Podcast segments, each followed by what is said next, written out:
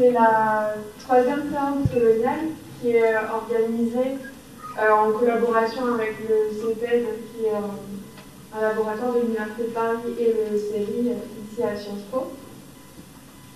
Et donc, on a le plaisir de recevoir aujourd'hui Suzy Telep en direct des États-Unis. Suzy Telep a soutenu sa thèse en 2019. Sa thèse s'intitule Whiteiser, c'est parler comme un blanc, langage, subjectivité et postcolonialité chez des militants afrodescendants d'origine camerounaise à Paris. Et donc sa présentation euh, aujourd'hui est euh, issue de ses travaux de recherche de, de Donc elle est euh, aujourd'hui aux États-Unis, elle a obtenu une bourse pour faire un post-doctorat, c'est la bourse Marie Curie, et du coup elle est maintenant rattachée à l'université de Pennsylvanie où elle est accueillie par Asifaga et au, à l'UNACO au Cédille où elle travaille avec Isabelle Léglise. Sur de plus, je crois qu'elle a publié plusieurs articles sur les questions de racialisation liées en sciences du enfin, les questions de racialisation en sciences du langage, en sociolinguistique notamment et en anthropologie linguistique, qui est une approche assez novatrice dans le, domaine. Et bah, du coup, je vous propose qu'on l'écoute maintenant. Du coup, Suzy, tu as 40-45 minutes. Ensuite, euh, Salomé et moi, on fera une petite partie de discussion et après, on pourra discuter avec le reste de. Super. Merci beaucoup. Merci Iris. Merci Salomé pour l'invitation. Bonjour à tous. Merci d'être présents. Euh, je suis ravie de faire cette présentation qui me sort un peu aussi des, des euh, questions organisationnelles d'installation ici depuis que je suis aux États-Unis avec le Covid et tout ça. Donc, merci pour euh, ce moment qu'on pourra, on pourra, qui sera l'occasion d'échanger ensemble sur ces questions qui me passionnent. Donc, je vais partager tout de suite à nouveau mon écran et c'est parti. Alors, donc, euh, ma thèse porte sur, donc, le, titre de ma thèse, je l'ai repris un peu dans le titre de cette présentation. Whiteiser, c'est parler comme un blanc. Et j'ai voulu, à partir de cette question de la whiteisation et par rapport à la thématique du séminaire, montrer, comme je le fais dans mon travail de recherche, comment on peut adopter une approche, postcoloniale du langage, des pratiques langagières.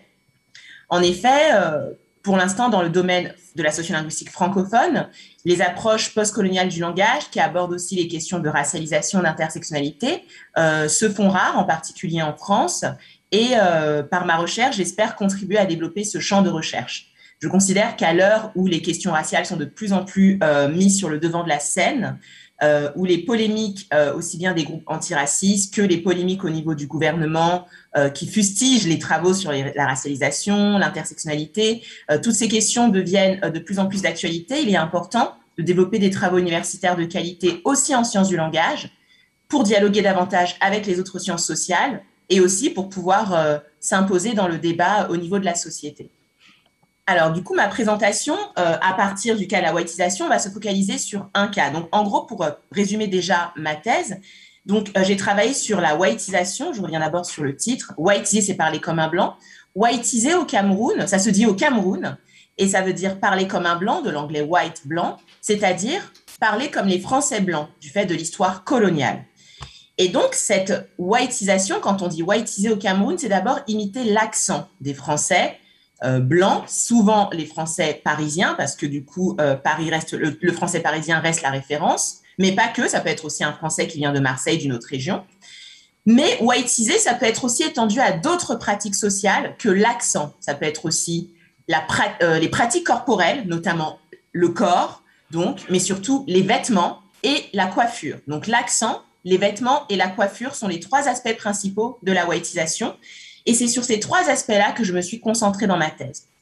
Pour analyser la whiteisation, c'est-à-dire le fait de whiteiser chez les Camerounais, je me suis intéressée à une communauté de militants camerounais antiracistes à Paris, non pas au Cameroun, mais à Paris, qui était dans une association panafricaine de militants antiracistes.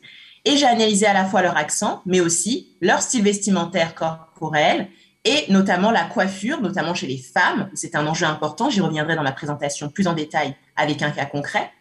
Et j'ai voulu montrer comment whiteiser peut être une forme ou non d'émancipation vis-à-vis des rapports de domination, de race, de genre et de classe en contexte postcolonial. Voilà.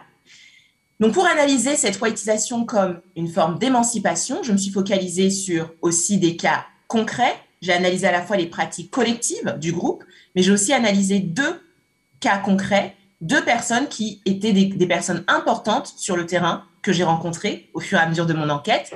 Donc, il y avait un homme, Mathieu, qui était le président de l'association que j'ai enquêté, et une femme, Émilie. Et c'est sur elle que je vais me concentrer à présent. je vais étudier le cas d'Émilie plus spécifiquement. Voilà. Est-ce que ça va jusque-là? Je ne vais pas trop vite, j'espère. Donc, l'exemple d'Émilie, ou comment performer un éthos de femme noire dominante au croisement des rapports de race, de genre et de classe. Je vais présenter, ma, présentation va se décomposer en quatre, quatre moments, quatre parties. D'abord, comment performer un éthos de femme afropolitaine, j'expliquerai ce que ça veut dire, hein, à travers le style du Made in Africa. Ensuite, je vais me focaliser sur trois interactions différentes où Emily whiteise de manière variable pour montrer aussi que la whiteisation n'est pas monolithique, mais que elle est variable en fonction des situations, du contexte, de l'interlocuteur, mais aussi de l'image de soi que la personne qui whiteise veut montrer en situation et des stratégies interactionnelles qu'elle peut adopter. Donc d'abord, comment Emily whiteise face à une audience masculine d'entrepreneurs camerounais au Cameroun. Ensuite, comment elle whiteise face à une audience panafricaine d'afrodescendants d'Afrique et de sa diaspora en France. Et enfin, comment Emily whiteise-t-elle face à une audience d'afrodescendants et de dirigeants blancs non racialisés en France? Donc, je commente rapidement le terme afrodescendant qui apparaît ici. Donc, afrodescendant, ça veut dire euh, qui a une ascendance africaine. Donc, ça peut être aussi bien des personnes africaines qui ont immigré en France ou dans d'autres pays occidentaux, mais aussi des personnes comme moi dont les parents sont d'origine africaine, qui ont immigré, mais qu'on appelle en fait des gens comme moi immigrés deuxième génération. Je déteste cette expression, mais c'est celle qu'on n'a pas dans les médias. En tout cas, des personnes qui ont une ascendance africaine, qu'ils soient immigrés ou qu'ils soient enfants ou arrière-petits-enfants, etc., d'immigrés. Et le terme afrodescendant est important et je tiens à l'employer. C'est une catégorie de mon terrain, d'accord, une catégorie émique.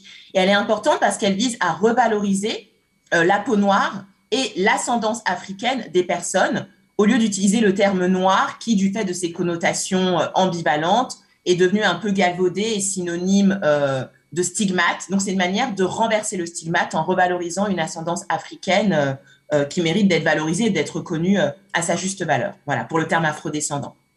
Alors, je vais d'abord vous expliquer rapidement qui est Émilie. Ensuite, je vous présenterai comment elle whiteise de manière variable, à la fois au niveau du langage et du corps. Alors, Émilie, cette personne, je l'ai rencontrée, comme je vous l'ai dit, sur mon terrain, qui remonte déjà il y a quelques années. Je dois retrouver, pardon, appuyer sur ma tablette. Voilà. Donc, Émilie, cette femme, est consultante dans le domaine de la mode et du luxe. C'est un élément important pour la présentation qui va suivre. Consultante dans le domaine de la mode et du luxe. Elle est diplômée d'un MBA en commerce international et en marketing du luxe qu'elle a obtenu dans une grande école de commerce à Paris. Elle a travaillé aussi quelques années dans l'un des plus grands groupes internationaux spécialisés dans la création de montres de luxe. Et au bout de quatre ans, après avoir travaillé dans cette entreprise dans, spécialisée dans les montres de luxe, elle quitte cette entreprise et elle va fonder sa propre entreprise, un site de vente en ligne que j'ai appelé Africa Dream. C'est peut-être pour utiliser un pseudonyme. Hein. Il s'agit d'une vitrine de créateurs africains, créateurs de mode africains. Et le but d'Emilie, à travers cette vitrine en ligne, et de valoriser l'Afrique et de mettre fin à une vision tribale et archaïque de ce continent en montrant sa modernité et son insertion dans la mondialisation à travers la mode afropolitaine, du Made in Africa. La mode afropolitaine, donc c'est un, ça veut dire africaine et cosmopolite en même temps, c'est comme une sorte de mot valise, afro et cosmopolitain, afropolitain. Et la mode afropolitaine est une mode très internationalisée aujourd'hui, hein, depuis longtemps, par les, descendants euh, d'Afrique et les, immigrants et les membres de la diaspora africaine partout dans le monde, hein, et pas du tout qu'en France, c'est très international. Et ce mouvement culturel consiste à vouloir revaloriser l'Afrique, à sortir l'Afrique de l'image du continent noir archaïque à travers une mode cosmopolite qui mélange dans un style hybride à la fois des signifiants africains et des signifiants occidentaux, notamment souvent des imprimés africains et des coupales occidentales, comme les photos que vous voyez ici à l'écran. Donc, je commenterai les photos plus en détail. Du coup, les photos justement que vous avez sous les yeux montrent le désir par Émilie, chez Émilie, de revaloriser le continent africain à travers son corps et à travers ce style vestimentaire.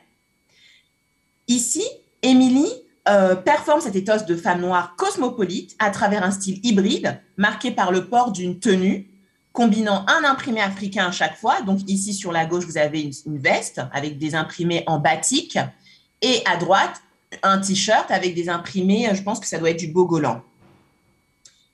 Des motifs aussi très colorés qui évoquent l'africanité et des coiffures aussi qui renvoient à une certaine africanité. Le port des cheveux crépus, qu'il soit coiffé en tresse comme sur la gauche, surmonté voilà, d'un petit chignon, ou qu'il soit à droite en coupe afro, c'est-à-dire un peu comme moi, les cheveux lâchés, sans les, les ni les tresser, même s'il y a le chapeau qui dissimule en partie. Alors, déjà, donc, on a cette hybridation au niveau du vêtement qui est une forme de revalorisation du signifiant africain et qui permet de, comme je vous l'ai dit, gommer le stigmate attaché à l'Afrique et à la peau noire. Aussi, la coiffure est très importante. Il faut savoir que le port des cheveux naturels crépus ici signale chez Émilie la revalorisation esthétique d'un marqueur racialisant qui a longtemps été stigmatisé et invisibilisé depuis l'esclavage. En effet, il faut savoir que la majorité des femmes noires ou afrodescendantes en France et dans beaucoup de pays occidentaux, comme les États-Unis où je me trouve actuellement, et je l'observe moi-même tous les jours en me promenant dans la rue, la plupart, beaucoup de femmes noires encore aujourd'hui, même en Occident, mais aussi en Afrique, euh, n'ont pas les cheveux, leurs cheveux crépus naturels, mais souvent se les lissent avec souvent des défrisants, c'est-à-dire des produits chimiques qui transforment la fibre capillaire et qui visent à transformer de manière temporaire, ça peut durer en général deux à trois mois, la fibre, la fibre capillaire pour lisser le cheveu. Elles utilisent aussi des fois des lisseurs euh, électriques, euh, des coiffures qui dissimulent le cheveu crépus comme les tissages, souvent tissages lisses ou bouclés ou frisés, ou encore des perruques ou des tresses aussi, parfois des rastas avec des rajouts. D'accord? Dans tous les cas, ce sont des techniques de, du cheveu, euh, de, traitement du cheveu qui sont assez propres quand même aux communautés euh, africaines dans le monde, qui viennent de l'Afrique, mais qui aussi visent à imiter le cheveu occidental et à gommer le stigmate du cheveu crépus qui est associé depuis l'esclavage à la saleté, euh, la négligence, le manque d'hygiène, etc. Et aussi un statut social inférieur. D'accord? Pour, tout ce qui renvoie aux cheveux crépus, si ça vous intéresse de creuser, il y a les travaux super de Juliette Smeralda, sociologue Smeralda, voilà, qui a travaillé beaucoup sur le cheveu crépus. Donc ici, euh, Émilie cherche à revaloriser le cheveu crépus en le mettant en avant à travers son style vestimentaire. Et ces photographies produisent donc l'image d'un corps féminin légitime, d'un corps noir féminin légitime, qui s'inscrit à la fois dans la continuité des représentations postcoloniales de la femme africaine exotique et érotisée, tout en présentant une image moderne de cette féminité euh, exotique et érotisée. Ainsi, Émilie s'approprie le regard occidental porté sur la femme africaine pour s'émanciper de ses rapports de domination postcoloniaux.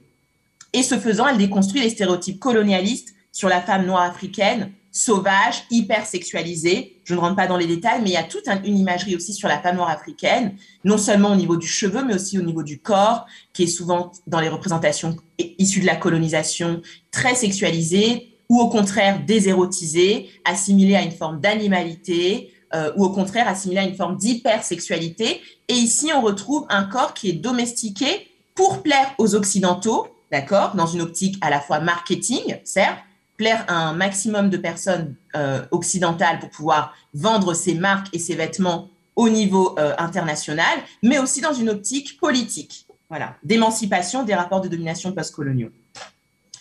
Donc ça, ça vous donne un peu un exemple de la whiteisation, tout ce qu'elle implique au niveau corporel, esthétique, vestimentaire. Mais cette whiteisation se manifeste aussi au niveau du langage, et je vous montrerai dans les interactions qui vont suivre que les deux sont combinés. L'intérêt de ma thèse était de montrer que pour comprendre comment le langage fonctionne en contexte postcolonial et plus largement en contexte social, il est difficile souvent, et c'était le cas sur mon terrain, de le séparer des éléments non linguistiques comme les usages du corps, puisque l'interrelation entre langage et corps permet de mieux comprendre la signification des pratiques sociales observées.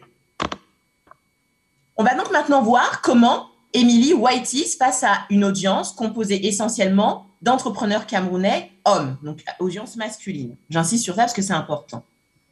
Je vous montrerai donc globalement comment, lorsqu'elle construit un ethos de femme noire dominante, c'est-à-dire qu'elle montre qu'elle est une femme qui appartient aux catégories supérieures de, la population, Emily Whiteys très fortement globalement au niveau langagier et de manière plus variable au niveau corporel, comme on le verra, afin de performer une féminité de classe supérieure.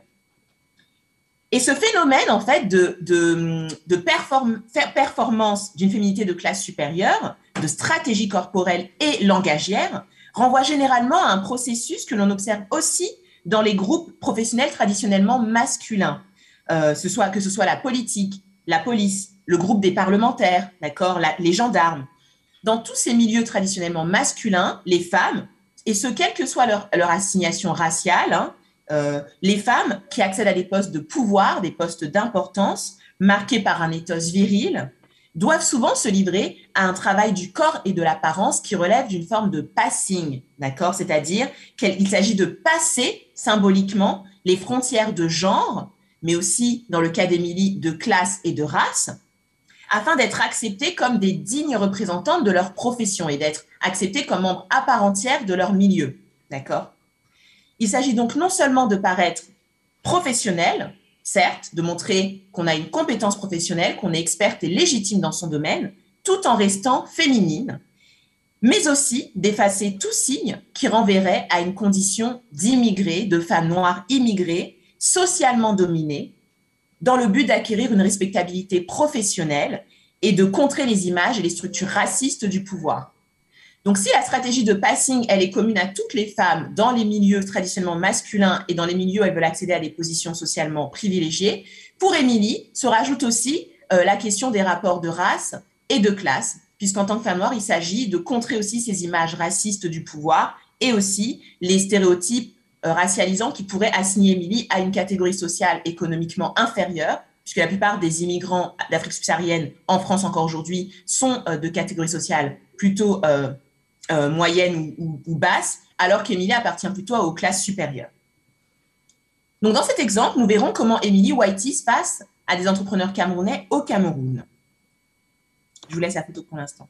Donc, lorsqu'elle s'adresse à un public d'entrepreneurs camerounais, qui sont pour la plupart des hommes, hein, quasiment exclusivement, Émilie converge très fortement vers le pôle standard du français, tout en employant un certain nombre euh, de marques phonétiques vernaculaires qui vont être légèrement saillantes. Donc, globalement, au niveau prosodique et rythmique, elle va converger vers euh, un français euh, plutôt parisien, c'est-à-dire les caractéristiques du français parlé généralement à Paris par rapport au français camerounais. Ça va être qu'on va avoir une courbe mélodique qui va être plutôt régulière, alors que le français parlé au Cameroun, en tout cas dans les interactions courantes, va être marqué par une courbe prosodique plus variable, avec de grands écarts au niveau mélodique, hé toi, ça va? Je caricature un peu, mais c'est pour montrer comment il y a des écarts mélodiques en termes de, courbes, d'accord? On n'aura plus cela ici euh, dans le français parlé à Paris, où on aura une courbe mélodique plus monotone. Donc ça, elle va reproduire ça. D'autre part, au niveau de l'accentuation, euh, le français tel qu'on le... Alors le français, c'est un peu réifiant parce qu'il y a plusieurs manières de parler français, mais il y a quand même une tendance, en tout cas pour le français normé, tel qu'il est pratiqué dans les classes supérieures et dans euh, les milieux professionnels, euh, supérieure. Au niveau prosodique et rythmique, surtout au niveau de l'accentuation, en français, on accentue souvent les fins de groupes de mots, d'accord? Alors que dans le français parlé au Cameroun, du fait de l'influence des langues on va avoir tendance à accentuer les mots. On a des accents qu'on appelle lexicaux. Il y a plein de langues à accent lexicaux. Vous avez aussi l'anglais vous avez des mots qui vont avoir un accent spécifique, accent qu'on appelle de mots, d'accord? Indépendamment de leur place dans la phrase. C'est ça l'accent lexical. En français, on a très peu d'accents de mots à part accent grave et aigu. On va avoir plutôt des accents de fin de groupe, d'accord? Et donc, un mot va être accentué différemment en fonction de sa place dans la phrase. Euh, par exemple, je mange du pain, d'accord? Je mange du pain. Mange pain, d'accord? Alors que dans d'autres langues, ou comme en français parlé au Cameroun, on va accentuer les mots de façon différente. Je mange du pain, et, on va plus faire ressortir certains mots au détriment d'autres. Voilà. Ça, c'est un peu pour globalement vous expliquer au niveau prosodique et rythmique. Lorsqu'elle whiteise, Émilie va gommer les variations mélodiques et va tendre aussi à gommer ses accents lexicaux associés à son accent que j'appelle vernaculaire, c'est-à-dire l'accent camerounais. D'accord? Je vous fais écouter un petit extrait pour que vous, vous arriviez à entendre un petit peu, mais je ne sais pas si vous entendrez beaucoup. Je vais quand même mettre l'extrait aussi passionnants, qui ont tous des ambitions euh, euh, diverses et variées pour développer le Cameroun et réussir à positionner le Cameroun euh, dans une dynamique de développement.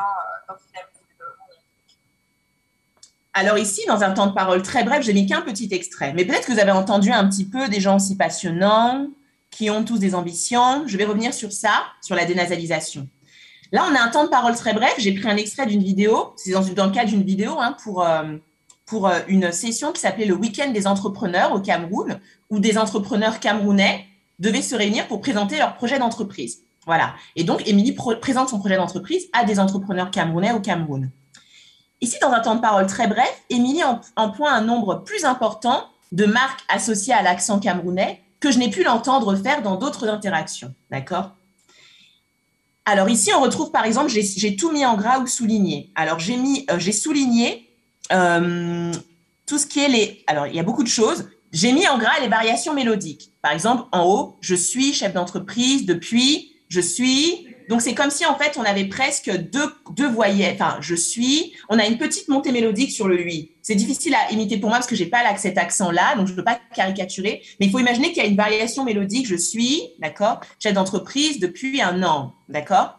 Et j'ai souligné ce qu'on appelle les dénasalisations. Ça veut dire qu'en fait, au lieu de dire un an, comme en France, ici à Paris, enfin, je dis ici, mais en fait, à Paris où vous êtes, en, d'accord? Quand on donc en, la nasale en est prononcée comme une seule voyelle. Quand on dénasalise, ça veut dire qu'en fait, on va prononcer un peu la voyelle orale. Donc, on aura on, on. On va garder la nasalisation, mais on va prononcer le A, on, on. Et ça peut être plus ou moins ouvert. On, on. Donc, on va prononcer le A et le N, qu'on ne prononce pas normalement à Paris. En. D'accord? Voilà. Elle fait pareil sur passionnant.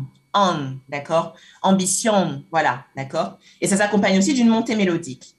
On retrouve aussi des quelques R roulés dans permis, permis, à faire sur, donc j'essaie d'imiter un peu, avec parfois un allongement de la voyelle qui précède. Parler, permis, d'accord? Elle a un petit peu ça ici aussi. On a donc les modulations mélodiques dont je vous ai parlé. On note aussi l'ouverture du haut dans comité au début, via le comité, comité, au lieu de comité. Voilà.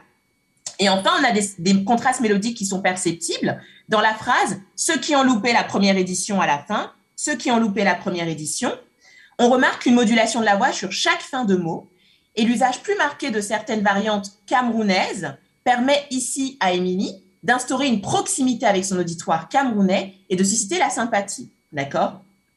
Toutefois, ces marques vernaculaires que je repère sont quand même peu saillantes par rapport à d'autres personnes que j'ai rencontrées sur mon terrain. Et globalement, Émilie converge fortement au niveau euh, rythmique et prosodique vers le pôle normé du français parisien.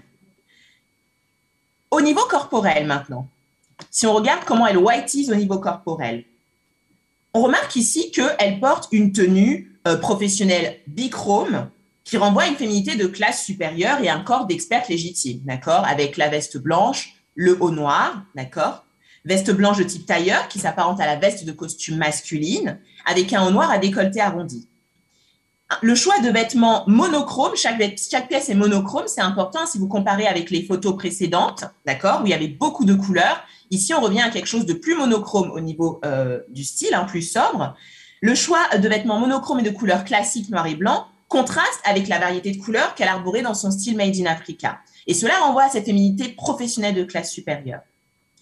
Parmi les signes qui signalent sa féminité de classe, on relève le port de bijoux et le maquillage discret, mais visible. Enfin, sa coiffure, ce qu'on peut en dire, c'est qu'il s'agit ici de tresses de taille moyenne réalisées avec des rajouts de mèches synthétiques et attachées en queue de cheval qui rappellent ses origines africaines. Toutefois, ces tresses sont attachées et coiffées selon une discipline corporelle qui rend cette coiffure légitime dans ce contexte en atténuant un marqueur à la fois racialisant et sexualisant. D'accord? Les tresses, le fait d'avoir les cheveux attachés plutôt que lâchés, ce qui montrerait une chevelure beaucoup euh, plus visible qui renverrait un corps très sexualisé. Donc, on voit à la fois comment les normes de genre, de race et de classe s'entremêlent dans, dans ces, stratégies de whiteisation adoptées par Émilie. On peut donc dire, pour conclure sur cette première interaction, qu'en whiteisant très fortement à la fois par son langage et par son corps, la locutrice ici, Émilie, projette un ethos légitime de femme, noire entrepreneur appartenant aux classes supérieures et signale son expertise au sein d'un milieu professionnel majoritairement masculin au Cameroun. Elle apparaît ainsi comme professionnelle tout en restant très féminine, d'après les, les normes de genre, de classe et de race auxquelles elle, doit, elle se soumet en partie. Rencontrer des gens aussi passionnés. Voilà. La deuxième interaction sur laquelle je vais me concentrer à présent euh, est un extrait d'une interview qu'elle a fait sur le, dans le cadre de la chaîne euh, Télésud. Télésud qui est une chaîne importante, euh, une chaîne qui se trouve sur, donc qui est une chaîne câblée hein, qu'on trouve dans, sur le câble, et qui est une chaîne panafricaine qu'on retrouve dans beaucoup de pays en Afrique, mais aussi en Europe, en Amérique, etc. C'est une chaîne internationale qui vise une audience panafricaine internationale. Et dans cette interview, Émilie devait présenter son projet d'entreprise à ce public international face à un journaliste euh, qui est d'origine ivoirienne, voilà, mais qui aussi présente un style journalistique très standard, comme je vous le montrerai. Lorsque Émilie s'adresse donc à cette audience panafricaine internationale élargie, et non plus seulement un public de Camerounais au Cameroun, les variantes camerounaises dans son langage que j'ai repérées précédemment sont quasiment complètement effacées et elles convergent encore plus fortement vers le pôle normé du français. C'est ce que je vais montrer dans cet extrait. Tout d'abord, au niveau de son style corporel, Émilie construit à nouveau un éthos d'experte légitime et de femme appartenant aux classes supérieures, comme vous le voyez ici. Au niveau vestimentaire, elle choisit un tailleur sombre, noir, donc vraiment c'est la couleur classique, passe partout dans le monde du travail et dans son milieu professionnel en particulier. Euh, donc, tailleur sombre avec des pièces aussi qui la rapprochent d'un ethos professionnel masculin. La veste, le pantalon cette fois-ci, les chaussures plates aussi, vous ne voyez pas ici, mais j'avais vu la vidéo, donc elle a des chaussures plates et non pas des talons. Tout cela contribue à désexualiser en partie son corps féminin. Le maquillage est plus discret encore. Vous voyez que le rouge à lèvres doit être du nude, d'accord, et qu'elle présente un, maquillage très discret et très peu visible, très avec un effet naturel nude qui est aussi très courant dans les classes supérieures, aussi bien en France que dans d'autres pays pour les femmes. Toutefois, la féminité d'Émilie n'est pas totalement neutralisée par ce style, puisqu'elle choisit quand même un long châle marron clair, donc une couleur visible qui vient un peu casser le côté très sobre noir et blanc de sa tenue. On retrouve le blanc et le noir, d'accord, ici, avec le t-shirt blanc. Et aussi, le, maquillage très discret à effet naturel et les bijoux aussi sont autant de signes qui indexent, qui signalent sa féminité de classe supérieure.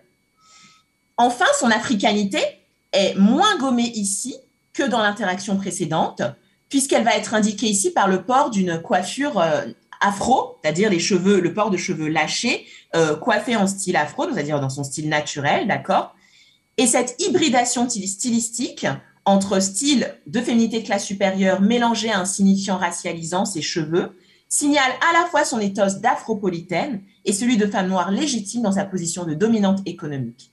Ici, le port des cheveux afro euh, est sans doute aussi lié au fait qu'elle s'adresse à une, audience panafricaine plus élargie et qu'elle met en valeur sa marque et, l'africanité de sa marque, le fait qu'elle valorise euh, les créateurs africains. C'est une manière de, euh, mettre en avant son identification à cette communauté euh, africaine à laquelle elle s'identifie et dont elle revendique l'appartenance dans son, dans son entretien et dans son projet.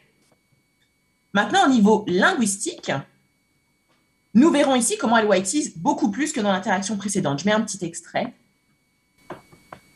C'est capital. C'est capital parce qu'un produit, euh, un produit doit, doit, doit véhiculer quelque chose. Et euh, les marques avec lesquelles on travaille aujourd'hui, chacune à sa façon euh, est dans la même mouvance que nous, aider et accompagner l'Afrique dans son développement. Et chaque produit aujourd'hui peut raconter ça. Et avec une vision moderne qui reste fidèle à l'authenticité africaine, qui va utiliser le savoir-faire local. Voilà, donc j'ai mis un petit extrait. Donc ici, euh, dans cet extrait, Émilie est amenée à définir sa vision de l'esthétique africaine. Voilà, qu'est-ce qu'elle entend par l'esthétique africaine? C'est ce que lui demande le journaliste. Voilà, il va revenir là-dessus encore plus, plus loin dans l'entretien. Au niveau langagier, l'éthos d'experte légitime et de professionnelle d'Émilie est indiqué par son style, son style, son, ce que j'appelle son phonostyle, ça veut dire son l'accent tel qu'elle adopte ici, d'accord, qui converge très fortement tant au niveau phonétique, c'est-à-dire au niveau de la prononciation des sons, qu'au niveau de la prosodie et du rythme, vers la norme du français parisien. Même si globalement, donc au niveau prosodique et rythmique, elle converge vers cette norme dont je vous ai présenté un peu les éléments tout à l'heure, on peut toutefois déceler quelques marques vernaculaires associées à son accent camerounais, comme des modulations mélodiques montantes descendantes que j'ai marquées en gras, mais il y en a très peu par rapport à l'extrait précédent, vous le remarquez, hein, qui a une différence en termes de quantité, d'accord, de qui est importante, euh, et aussi l'ouverture d'un haut dans authenticité, elle ouvre légèrement authenticité, mais ces marques sont, sont peu saillantes par rapport à la vidéo précédente. La présence de ces traits camerounais dans sa prononciation, même s'ils sont peu marqués, s'explique sans doute aussi par le fait qu'elle désire s'identifier à la communauté africaine euh, qu'elle vise, mais aussi qu'elle s'adresse à un journaliste d'origine africaine qui a lui aussi euh, certaines marques euh, de, son accent ivoirien, notamment les dénasalisations, les airs roulés, les allongements de certaines voyelles, etc. Je ne reviens pas là-dessus en détail. Voilà. Donc on voit ici que Émilie, dans cette vidéo, adopte une autre manière de whiteiser qui est différente de la vidéo précédente et que le critère de l'audience ainsi que de l'image de soi qu'elle veut projeter ici, une femme moderne insérée dans la globalisation, dont euh, l'entreprise vise à valoriser l'Afrique au niveau international et à valoriser les créations des créateurs africains au niveau international, tous ces éléments euh, contribuent à une whiteisation, une manière de whiteiser qui va être différente euh, dans cette interaction par rapport à la précédente, où elle s'adressait à un autre public et où elle avait d'autres objectifs interactionnels. Maintenant, on va analyser une dernière interaction où on voit encore une autre manière de whiteiser chez Emily. Ici, on pourra dire qu'elle whiteise de manière maximale, en fait, tant au niveau corporel qu'au niveau langagier. Dans cette dernière interaction que je veux vous présenter, Émilie s'adresse à une audience élargie qui ne se limite pas au groupe des afrodescendants d'Afrique, ni même de sa diaspora. Elle s'adresse en fait ici à une audience d'afrodescendants et de dirigeants blancs non racialisés. Donc en gros, cette interaction, je l'ai prise, en fait, c'est une vidéo que j'ai trouvée, ce que j'ai recueilli sur YouTube, parce que j'ai oublié de préciser qu'une bonne partie de mon corpus, mais si vous avez des questions sur le terrain, vous pourrez les poser avec plaisir après, hein, j'y répondrai avec plaisir. Une partie de mon corpus de terrain a été recueillie sur Internet puisque j'ai été sur la chaîne YouTube de l'association auprès de laquelle j'ai enquêté. Et ils ont une chaîne YouTube très riche, très développée. Et Émilie aussi a beaucoup de vidéos euh, sur un qu'on trouve d'elle sur YouTube.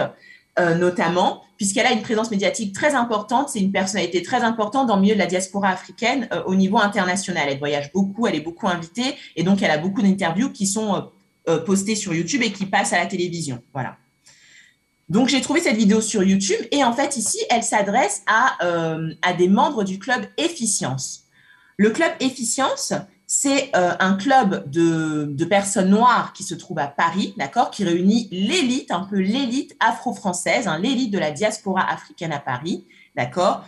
Ces membres sont souvent des personnes noires issues des classes supérieures, qui sont ou membres des classes supérieures, et leur but, c'est de viser à fédérer cette communauté autour d'intérêts communs, de présenter une meilleure image euh, de l'élite afro-française et de la faire connaître davantage au niveau public et médiatique, et aussi euh, de pouvoir euh, faire accéder ces personnes à des ressources spécifiques. Ça peut être, euh, c'est une sorte de réseau en fait de networking hein, pour avoir des postes, des, contacts professionnels, etc. Donc il y a à la fois l'ambition d'afficher cette diaspora, cette élite de la diaspora et de la valoriser au niveau de la société française. Hein. là, on est au niveau de la société française, mais aussi de créer un réseau d'entraide, de solidarité au niveau professionnel et socio-économique. Voilà, ça c'est le club efficience.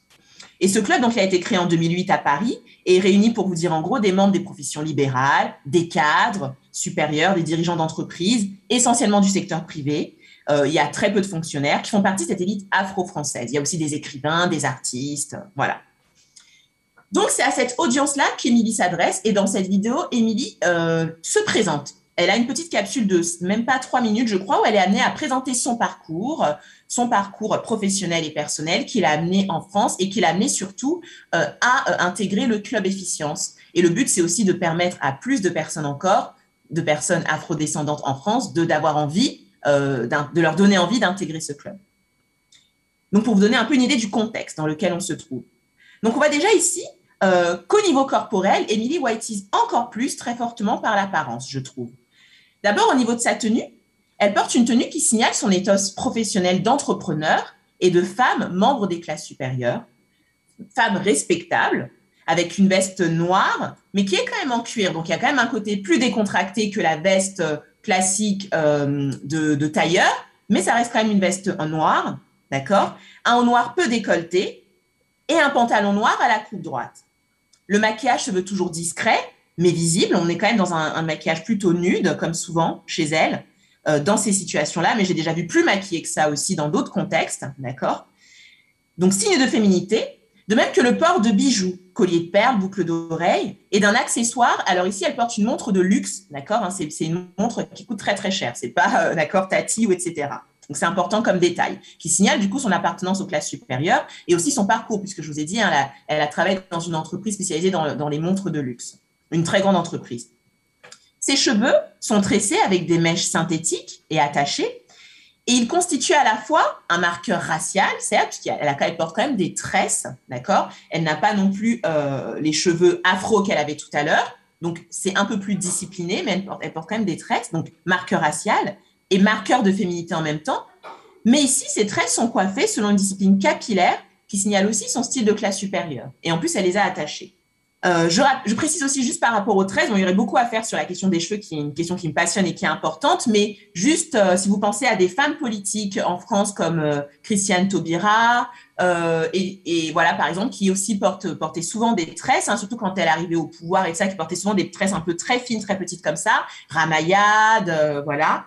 Euh, si Ndiaye, quand elle s'est mise à porter son afro, elle a été fustigée et elle renvoyée à une image de, femme sauvage, etc. Donc, c'est pour vous montrer comment la question des cheveux est une question aussi politique euh, qui implique aussi, où on voit qu'on est au croisement des rapports de race, de genre et de classe pour les femmes noires. Voilà. Pardon. Enfin, voilà. Donc, ça, c'est pour les cheveux. Enfin, dans le, décor où elle se tient, c'est très important le décor qui est choisi ici. Euh, on voit qu'on a un canapé en velours rouge qui est quand même qui arbore aussi un cadran un peu doré, etc.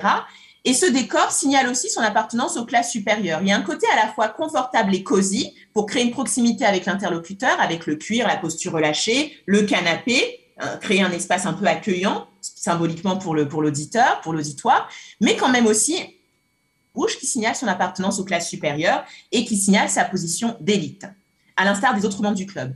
Pour finir sur le style vestimentaire, je commente rapidement le collier de perles euh, ce collier, euh, contrairement aux apparences, n'est pas un collier de pacotille non plus. C'est un des colliers qu'elle met en valeur. Enfin, c'est un des colliers qui, a été créé par l'un des créateurs africains qu'elle met en avant sur sa plateforme. Et c'est un collier qui coûte plusieurs, euh, qui est bon, enfin qui est assez, qui est vraiment cher en fait, qui est assez cher. C'est un collier de perles, euh, de perles assez chères, voilà, qu'on trouve divers et variés. Je connais plus le détail, mais qu'on trouve notamment en Afrique et dans d'autres pays, et qui, qui fait que c'est un collier assez luxueux quand même, voilà, pour vous dire euh, ce qu'elle arbore un peu sur elle. Donc on a le côté chic des contracts du cuir, mais on a aussi le collier de perles assez chic et la montre qui rappelle sa position euh, de femme de classe supérieure. Au niveau langagier maintenant, qu'est-ce qui se passe? Eh bien, au niveau langagier, comme je vous l'expliquerai, après avoir vous avoir fait écouter un petit peu l'extrait, Emily Whitey de manière maximale. Donc déjà, vous voyez au niveau de l'extrait, par rapport à tout à l'heure, je vous ai dit que j'avais mis en gras les modulations mélodiques. J'ai souligné quand il y avait des marqueurs associés à l'accent camerounais. Ici, il n'y a quasiment rien, donc ça me donne déjà une idée euh, que ici, elle converge très fortement vers le pôle normé du français. Je vous fais écouter un tout petit extrait.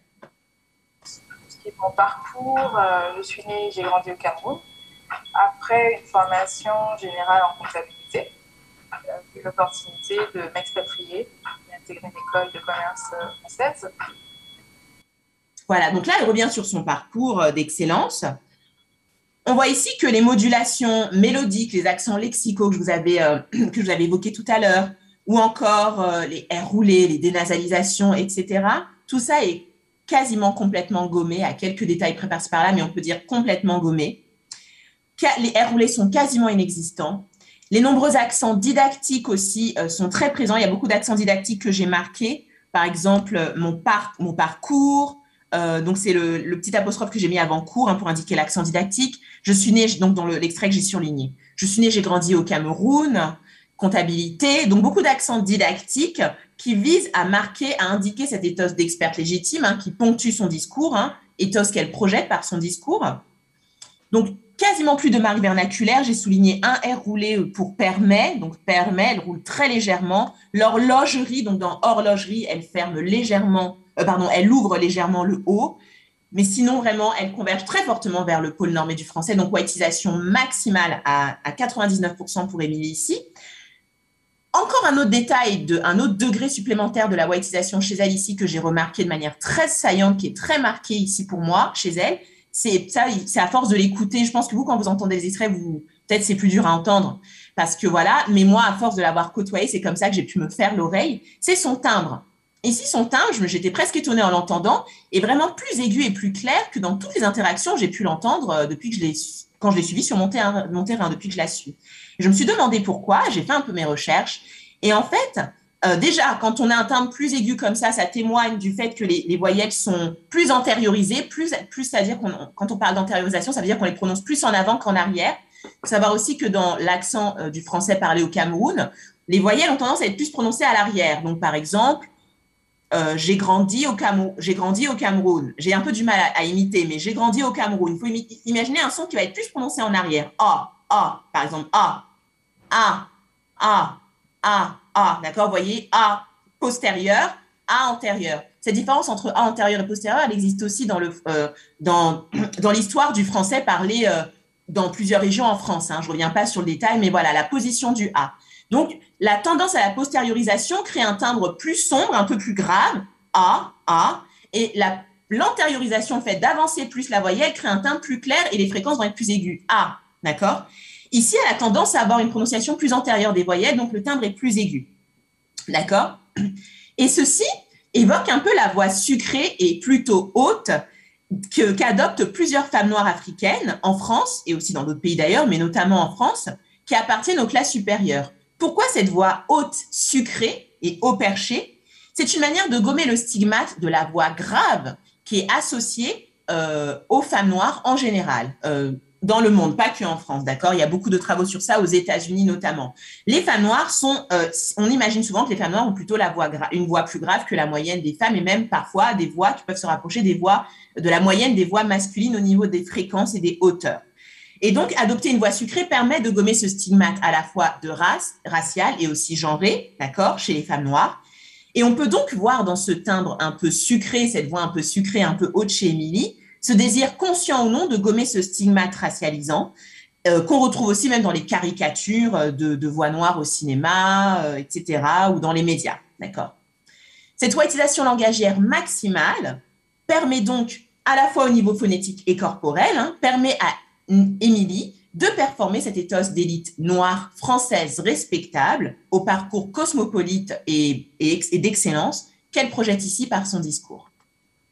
Voilà. Alors, pour conclure, je dirais déjà que, pour revenir sur les résultats de mes analyses, on remarque ici que Émilie, j'ai voulu montrer comment Émilie Whitey de manière variable au niveau phonétique et corporel afin de performer un ethos de femme noire dominante en fonction de son auditoire et de l'éthos qu'elle projette en interaction.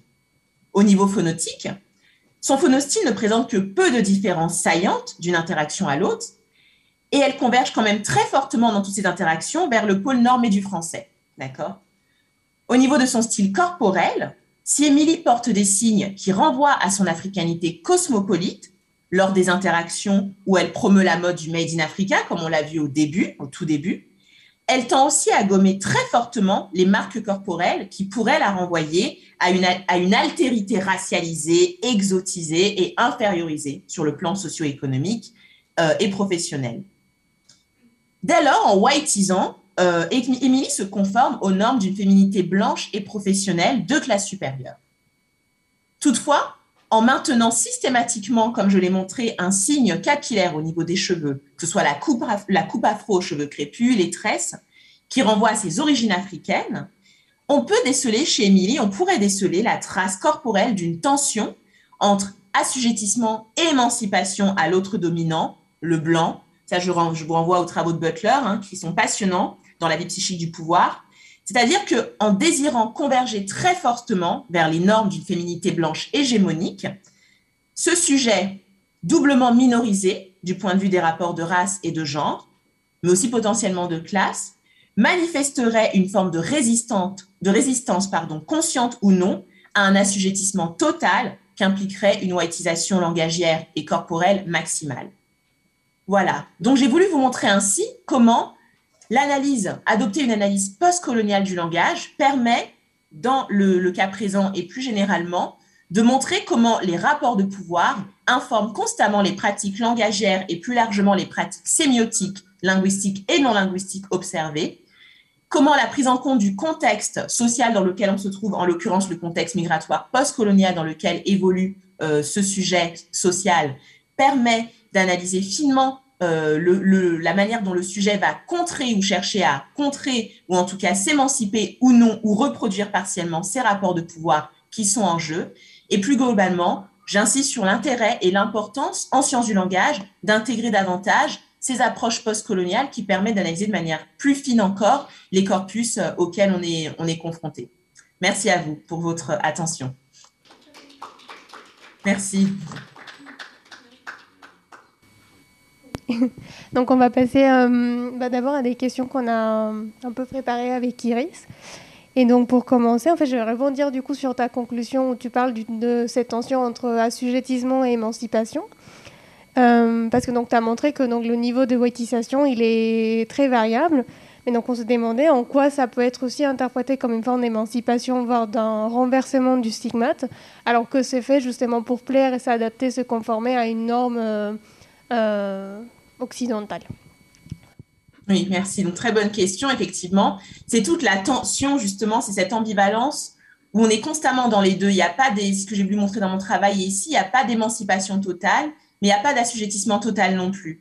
Euh, si on prend par exemple le cas de, du vêtement, parce que je trouve que c'est un peu plus simple peut-être à visualiser comme ça, on voit qu'à la fois, elle reproduit certes, euh, comme j'ai voulu montrer, des normes, euh, des normes qui renvoient à une féminité exotisée, qui, mais, construite par le regard occidental, hein, dans lequel on, a voulu mettre la femme noire dans des certaines, ou n'importe quel sujet autre, hein, mais là je parle femmes, de la femme noire en tant que construction sociale, dans une certaine case, femme exotique, hypersexualisée. Donc elle va en partie euh, s'assujettir à ce modèle-là et le reproduire, d'accord?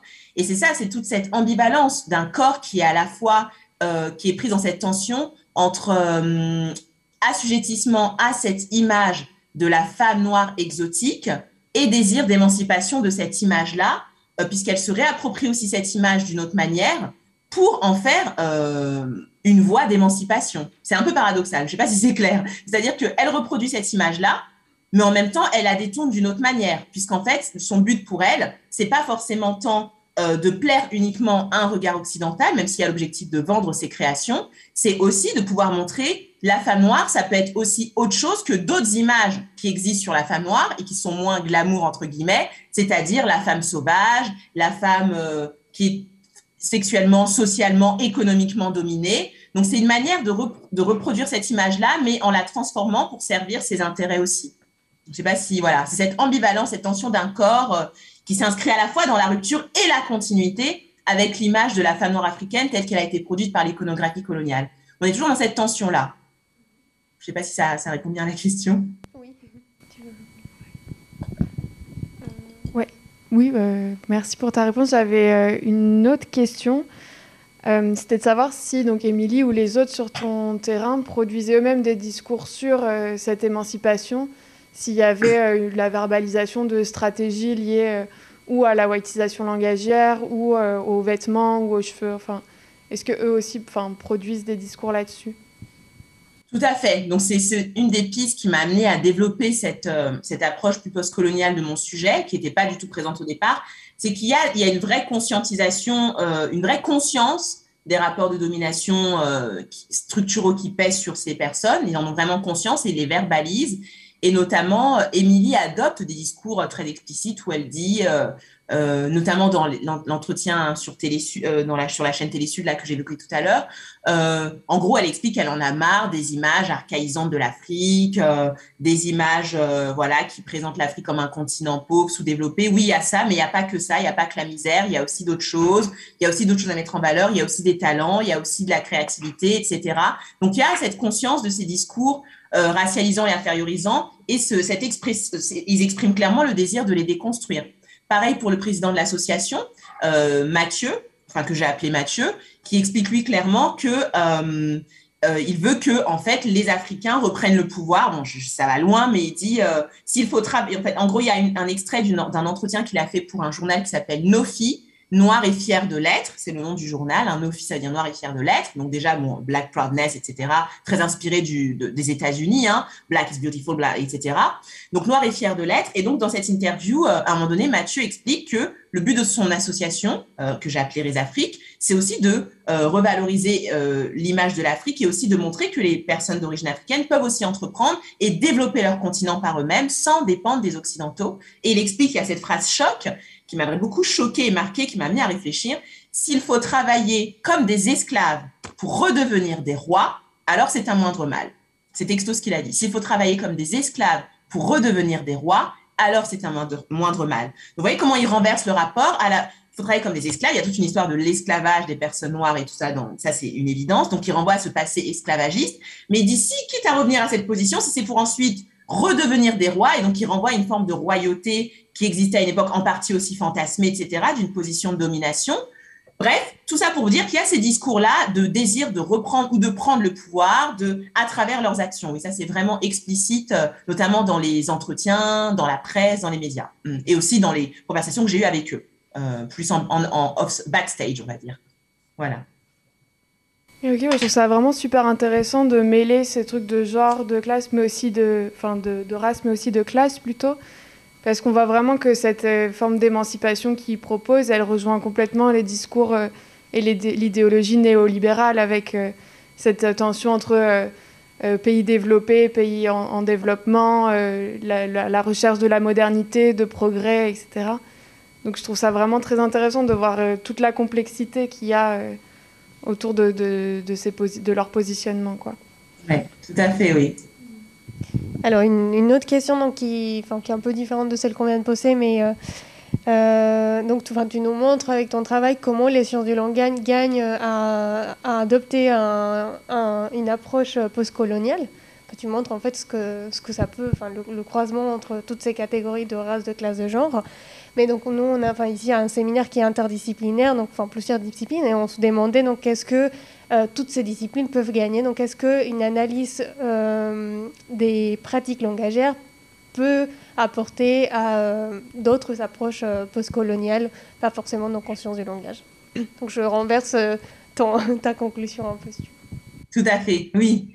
alors c'est une bonne question à laquelle je réfléchis encore, voilà. En tout cas, ce qui est sûr, c'est que si on se place, par exemple, du point de vue, euh, donc des, notamment, par exemple, si on prend le cas de la sociologie de l'anthropologie, discipline que je connais mieux, euh, mon travail a été euh, fortement interdisciplinaire aussi, puisque j'ai croisé aussi des approches sociologiques et anthropologiques, des rapports de genre, de race, de classe. Et c'est vrai qu'en échangeant avec des, des, collègues et des amis sociologues, anthropologues, j'ai remarqué qu'il n'y avait pas forcément cette conscience que, ah oui, mais c'est vrai qu'en fait, on voit encore plus de choses quand on analyse ensemble le corps et le langage. Par exemple, une très bonne amie sociologue à moi, qui, fait des travaux magnifiques sur les questions de genre, euh, aurait très bien analysé, m'a d'ailleurs pas mal aidé sur les analyses euh, concernant le corps, d'accord, qui, sont, qui relèvent plutôt d'un travail qu'on peut faire en sociologie. Hein. Je suis inspirée fortement de travaux sociologiques sur la question du corps, etc.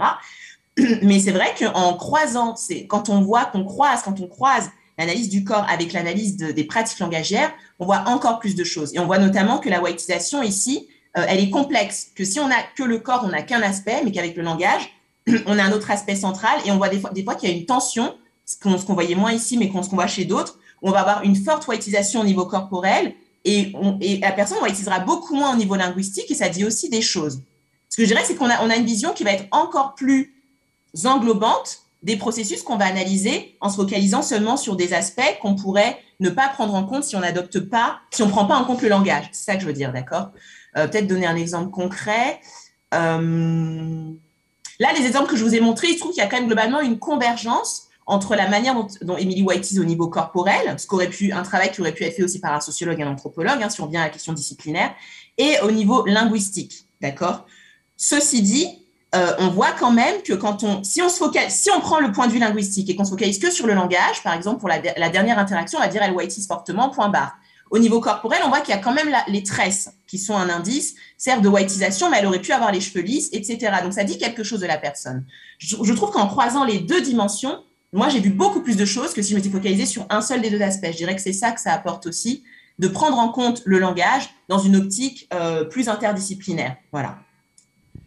Euh, bonjour, euh, ben, merci beaucoup pour votre présentation vraiment passionnante et extrêmement précise. Ça fait, ça fait vraiment très plaisir d'avoir enfin de, toucher euh, vraiment, vraiment du terrain euh, dans, une présentation, parce que des fois, c'est n'est pas vraiment le cas. Et surtout pour quelqu'un qui ne connaît pas grand-chose en linguistique, en fait. Euh, j'avais pas mal de questions et aussi pas mal en écho à, ce que viennent de dire Salomé et Iris. je voulais justement un peu savoir sur cette conclusion que, que vous avez faite entre émancipation et assujettissement. Est-ce que vous avez pu mobiliser des concepts peut-être un peu vieillots, euh, comme, comme aliénation, ou, voir en fait quelle était la place de, des, motivations de, vos acteurs et actrices dans, dans les stratégies qu'ils mettaient en place, si c'était lié alors, intérêt, si c'était instrumental ou pas, est-ce que vous avez pu euh, en fait aborder cette question-là ou si, vous êtes plutôt resté sur, sur l'analyse de, euh, des données que vous avez récoltées Et c'est un peu en, sociologie, euh, cette distinction entre l'approche bourdieusienne et celle, celle plutôt de la sociologie pragmatique. Donc, je ne sais pas si vous avez pu aborder ce genre de questions ou si ce n'était pas, pas vraiment le cas et si vous pensez les, les aborder plus tard. Et aussi, je pense que ça fait écho à certaines approches postcoloniales comme, comme chez Omi Baba avec la mimicry. Vous avez aussi parlé d'hybridité. Donc, est-ce qu'il y a, cette tension entre, entre l'aliénation et l'émancipation que, que vous avez exploré, de, enfin, plus que dans, dans, dans, la conclusion que vous nous avez présentée. Donc, si vous avez d'autres éléments là-dessus, je serais très, très heureux de les entendre. Euh, ensuite, j'avais des questions euh, plus liées. Euh, oui, alors des questions sur votre terrain, mais aussi des questions sur, le concept de whiteisation. Est-ce que vous êtes tombé dans des situations où, par exemple, vos enquêtés et, enfin, se trouvaient face à une divergence de perception dans le sens où ils pensaient qu'il fallait whiteiser beaucoup ou peu et que l'audience, en fait, euh, enfin, attendaient euh, quelque chose de différent à, euh, à la stratégie qu'ils avaient mise en place. Est-ce que vous avez eu des situations d'hiatus, en quelque sorte, qui auraient pu révéler un peu mieux les stratégies et les intérêts de vos acteurs et actrices à ces moments-là? Et, et, ça pose aussi la question de, de, la socialisation un peu pour cette whiteisation comment, comment elle est transmise, comment, comment elle est intégrée, comment, comment elle est socialisée. Est-ce que c'est dû à l'environnement familial? Est-ce que c'est dû à l'environnement professionnel? Vous avez donné certains éléments sur le, club efficience, mais est-ce qu'il y aurait d'autres milieux aussi que vous avez pu, euh, pu analyser de ce point de vue-là? Et après, plus lié à votre terrain, je me demandais si vous avez euh, partagé vos travaux avec vos, vos enquêtés, et si oui, quel a été le retour? Parce que vous avez l'air d'avoir été euh, assez proche avec les, deux, personnes que vous avez mentionnées.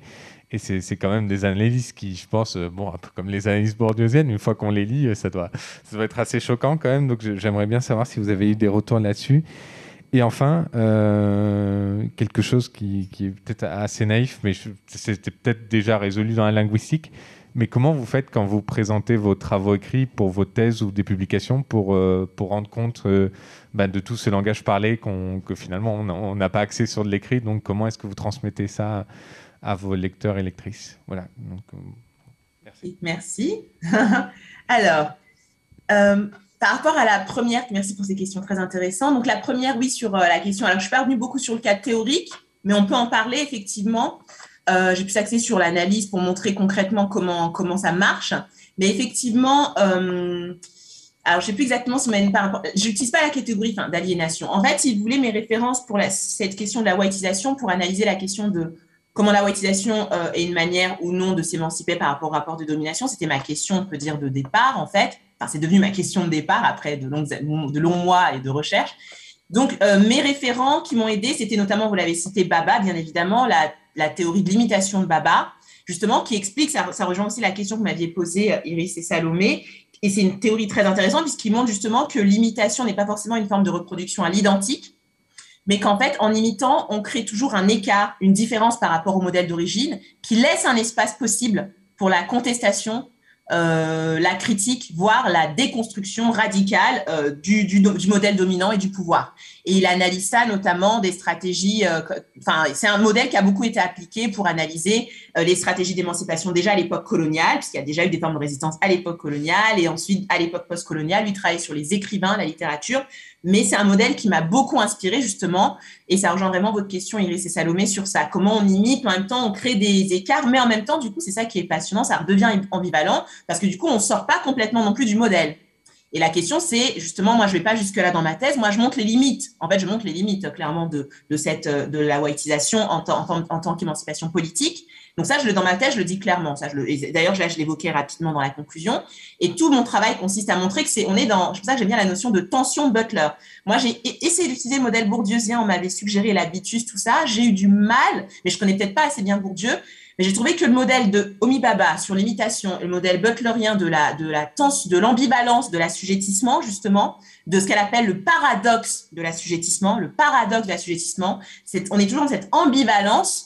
Alors, vous allez me dire, ça, ça résout tout et ça résout rien, mais en même temps, ça montre qu'à la fois, il y, a, il y a des moments où on s'émancipe, il y a des moments où on se réassujettit, mais qu'on n'est jamais dans un truc total qu'il n'y a pas de sortie radicale du pouvoir. Moi, je suis très, à ce niveau-là, très butlerienne pour l'instant. Ça va peut-être changer. Il n'y a, a, pas de sortie radicale du pouvoir ex nihilo. Ça, c'est pas du jour au lendemain. C'est par ces mouvements par à coup, on essaye progressivement de s'écarter du modèle et puis on y revient, on s'écarte, que progressivement, on construit autre chose, mais on part toujours quand même du modèle. Et là, ils en sont encore au stade, je trouve, aujourd'hui, avec le modèle de la ouatisation, de l'afropolitanisme. On est encore un peu proche encore du modèle, je trouve. Voilà, ça c'est mon point de vue, voilà. Et beaucoup de gens le pensent aussi. Il y a des gens très critiques sur l'afropolitanisme, hein, la mode euh, Made in Africa, qui disent que c'est un truc de blanc, bah, pardon, mais d'occidentaux, que, comme tu vous le disiez, hein, Salomé, euh, il risque que ça, ça, ça, ça, ça, résout rien, on sort pas du modèle, on veut plaire aux occidentaux, c'est tout. Donc il y a tous ces débats. Moi, je trouve que c'est plus compliqué que ça. Mais justement, c'est dans toute cette ambivalence. Et donc, c'est Baba, Omi Baba. Judith Butler, je vous recommande. Donc, Baba, c'est... Euh, je pourrais donner les références. Hein, c'est les lieux de la culture. Je crois que ça, le titre français, c'est les lieux de la culture le livre de Baba, Omi Baba, B-H-A-B-H-A. Judith Butler, c'est La vie psychique du pouvoir. Ouvrage magnifique. C'est pas le plus connu de Butler en France, je pense, mais magnifique. Il y a une théorie vraiment sur le sujet et le pouvoir, inspiré de Foucault notamment, de Freud, etc. Vraiment, ça m'a beaucoup inspiré pour penser cette ambivalence. Et enfin, Franz Fanon, bien sûr, l'éternel Franz Fanon, peau noire, masque blanc. Lui qui est clairement dans le modèle de l'aliénation.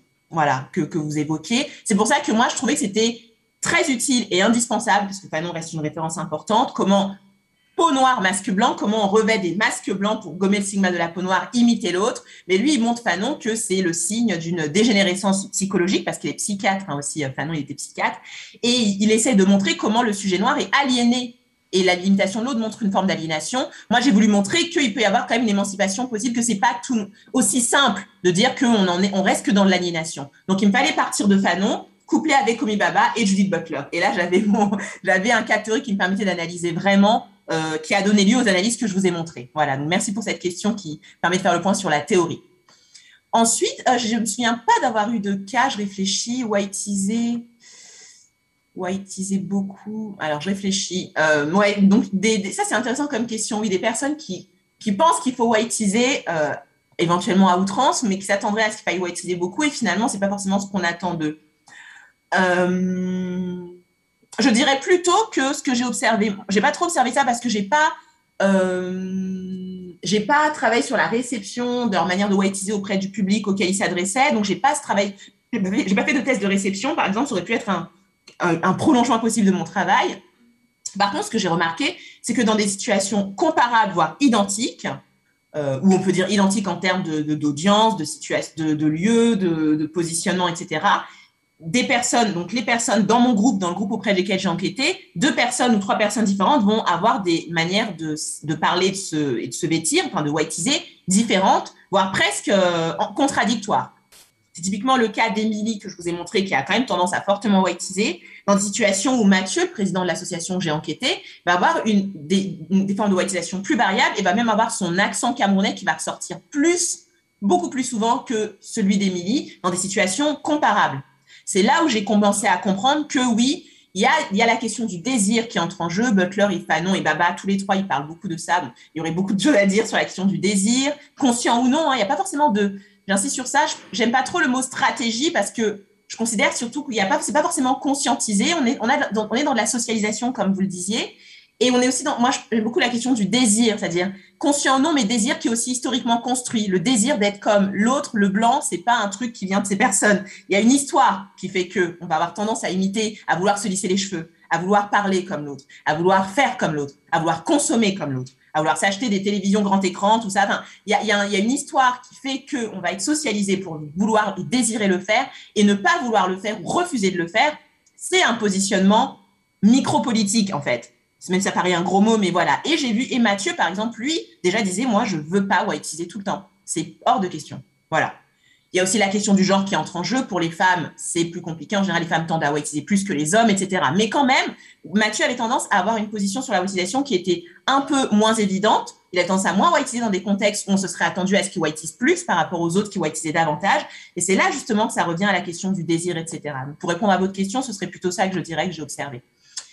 Et enfin, ensuite, donc comment est transmise la whiteisation? Ça revient un peu à ce que j'ai dit. Donc, euh, la whiteisation, ça, Fanon, son ouvrage est magnifique pour ça. Donc, il montre bien que c'est un désir qui est socialement, c'est ancré euh, dans, dans, la psyché. Enfin, lui, il est psychiatre, donc il travaille sur la. C'est socialement construit. C'est un désir qui est historiquement et socialement construit de vouloir parler comme les blancs, imiter les blancs.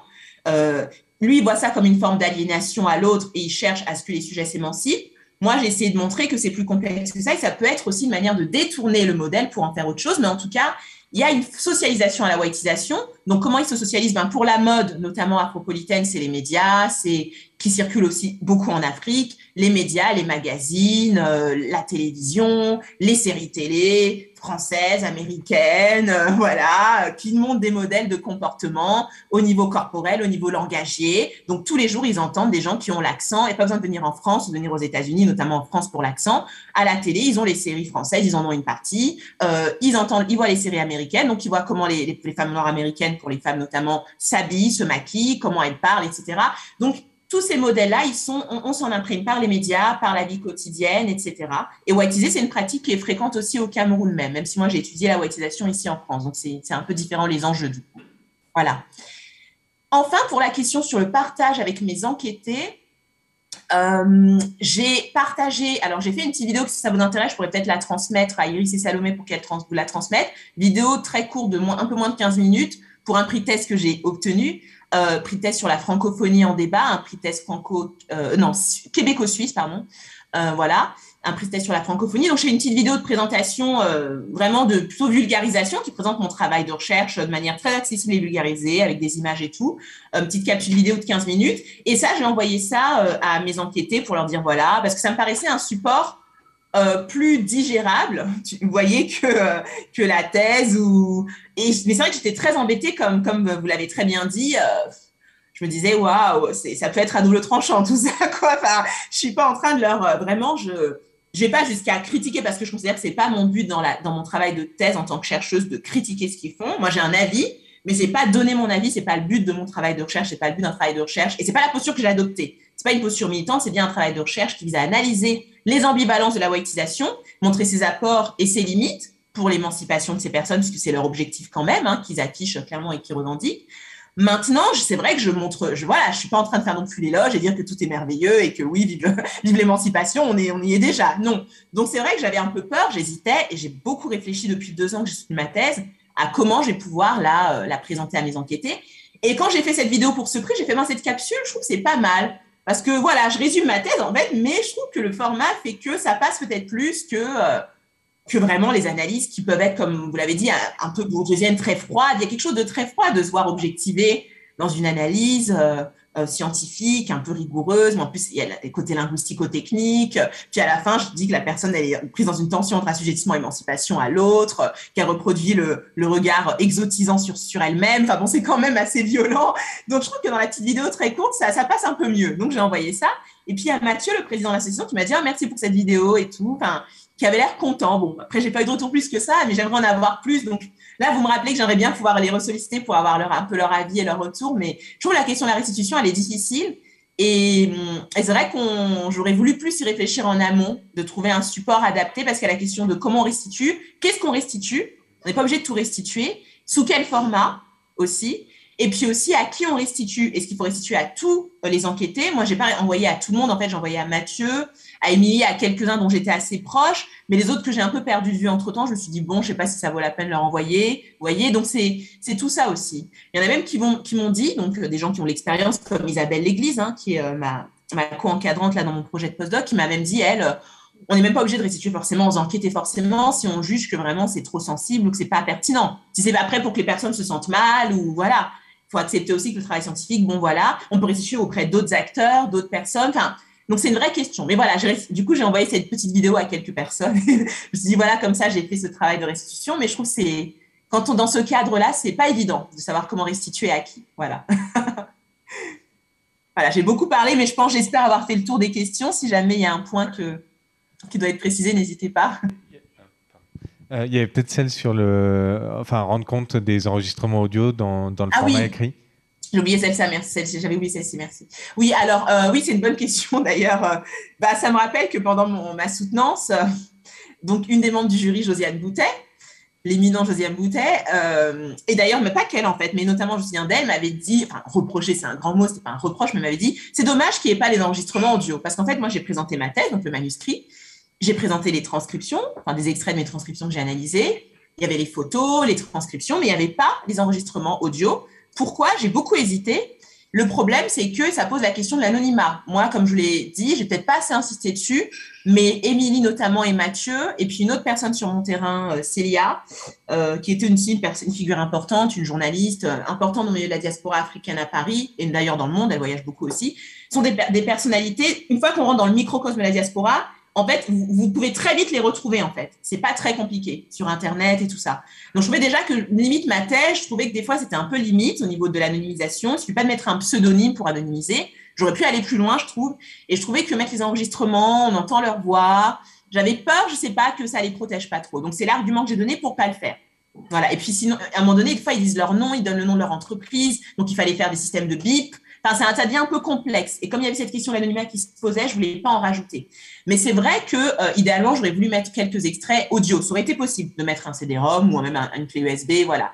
Moi, j'ai donné que les extraits écrits et c'est vrai que, du coup, on perd beaucoup. C'est vrai que ça aurait été mieux de pouvoir entendre. Je reconnais. Mais voilà. Donc, c'est comme ça qu'on fait. En général, on peut donner des extraits audio en complément, voilà.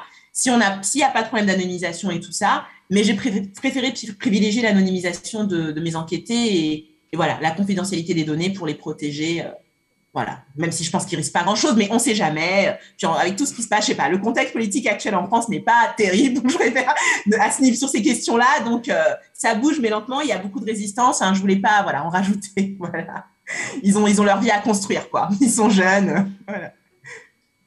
Bonjour, merci beaucoup pour euh, pour l'exposé. C'était super intéressant. Moi aussi, j'ai plusieurs questions.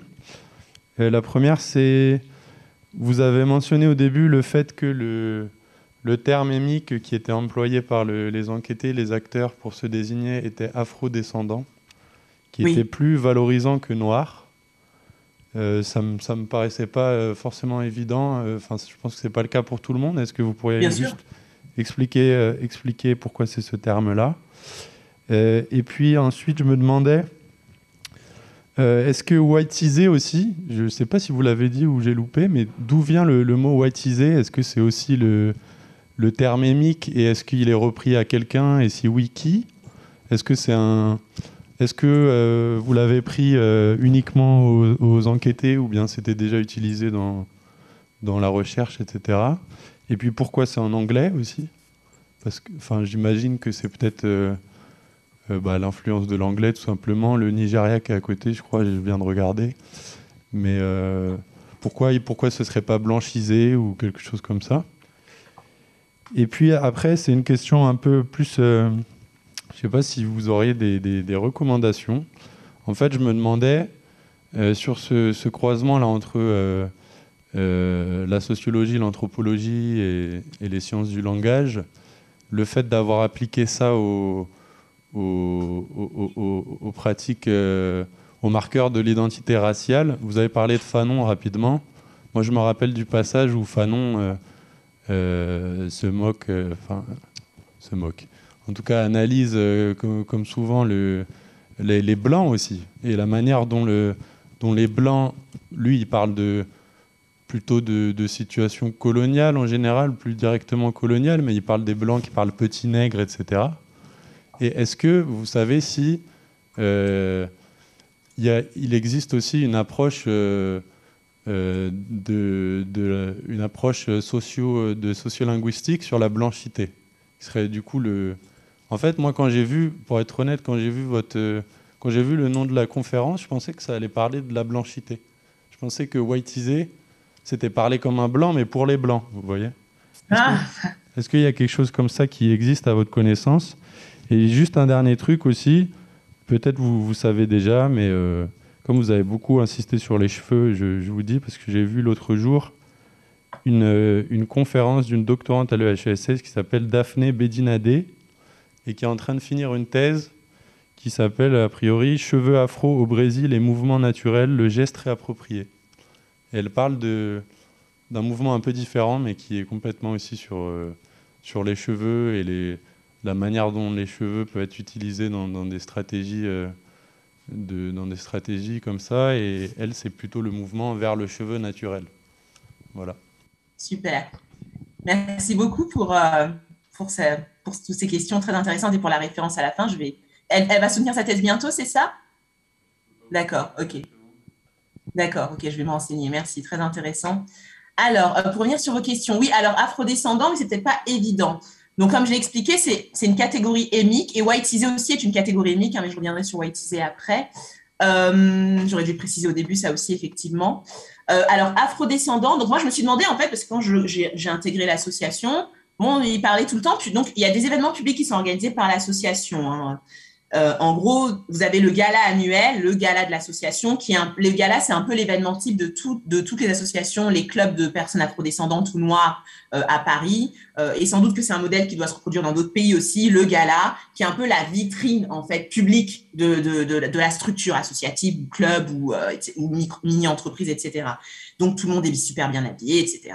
On parle super bien, on white plus ou moins à fond, voilà, vous voyez un peu l'idée. Donc voilà. Et du coup, il parlait, là, il présentait les afrodescendants, les afrodescendants, et je me suis demandé, mais qu'est-ce que afrodescendant Je connaissais pas ce mot. J'en vois bien ce que ça veut dire. d'une ascendance africaine, descendant de personnes africaines, mais je me disais pourquoi, pourquoi pas noir, euh, bon, euh, voilà. Et quand je me suis renseignée, j'ai fait des recherches, j'ai demandé aussi à mes enquêtés, ils ont dit voilà que c'était euh, le terme qui était vraiment, enfin, si vous voulez, c'est vraiment le terme vraiment utilisé actuellement. Il y en aura sans doute d'autres, il y en a eu d'autres avant. Dans la communauté panafricaine, euh, en France et dans, dans d'autres pays francophones, qui est en fait une manière de, euh, d'indiquer une posture déjà militante, de refus euh, de, de, reprendre le terme noir, qui est un terme voilà quand même imposé par, par l'autre, qui est associé à des connotations trop stigmatisantes et réifiantes. Donc, on crée, on, on, crée un autre terme, c'est la stratégie de renversement du stigmate, hein, qui a bien été étudiée par d'autres comme Spivak, Butler. Renversement du stigmate, de la peau noire. On crée un terme différent. Soit on peut reprendre le terme et le resignifier. C'est ce qui a été fait, euh, inspiré des États-Unis, mais aussi dans d'autres mouvements. Black is beautiful. Le black, c'est pas laid, ça peut être beautiful, voilà, black is beautiful. Soit on, on reprend le terme, on le resignifie, on en fait autre chose, la resémantisation.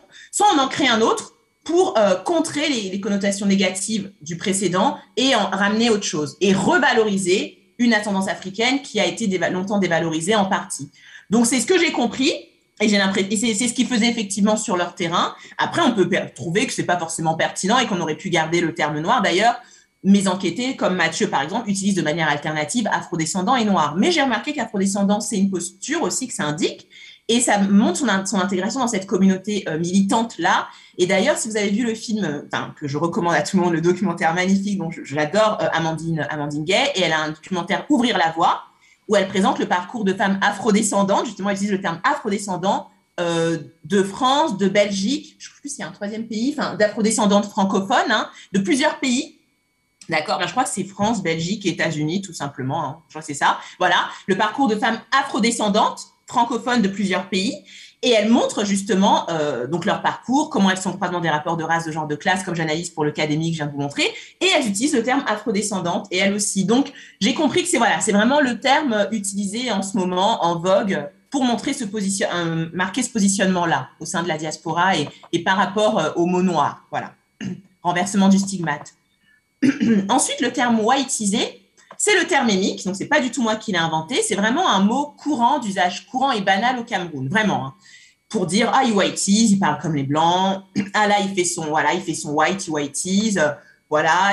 En général whiteisé au Cameroun, donc c'est assez différent des significations que ça peut avoir ici. Là je l'ai si vous voulez, c'est un terme courant et c'est un, ça veut dire parler comme les blancs, ça veut dire imiter l'accent et le style vestimentaire ou les manières de manger, de se comporter des personnes blanches.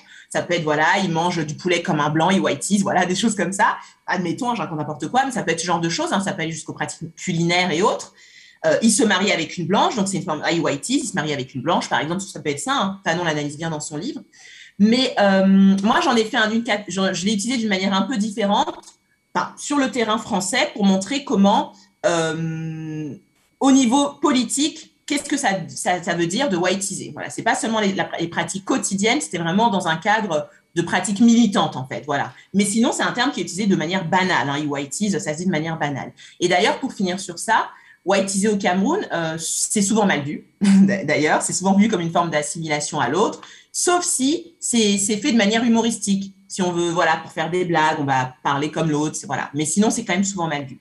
Et beaucoup de mes enquêtés refusent de dire qu'ils whiteisent, alors que de fait, quand on analyse leurs pratiques, ben, ils whiteisent. Donc, euh, vous voyez, c'est pour dire on n'aime pas trop dire qu'on whiteise. Souvent, c'est pour se moquer de l'autre. Et quand on le fait, on préfère plutôt le faire sous forme de blague que le faire vraiment parce que ça montre qu'on est un peu aliéné. Et là, je vous renvoie vraiment à Fanon. Là, c'est vraiment euh, la perspective fanoniste euh, qui prime dans ce cas-là. Et pour finir sur ce terme, ça vient de l'anglais white. Pourquoi l'anglais? Parce qu'au Cameroun, déjà le Cameroun est officiellement bilingue. Il y a une partie francophone majoritairement. Enfin, on parle 260 langues au Cameroun, 260 hein, langues.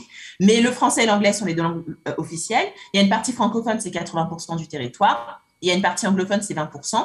Et euh, au Cameroun, on mélange beaucoup de langues, notamment le français, l'anglais et d'autres langues. Et les jeunes camerounais ont ce qu'ils appellent un argot qu'ils appellent le franc-anglais ou le cam-franglais c'est-à-dire un mélange de français, d'anglais, d'autres langues camerounaises. Donc, je, go à la piole voir Marimé. Je vais, je vais, à la maison voir ma mère.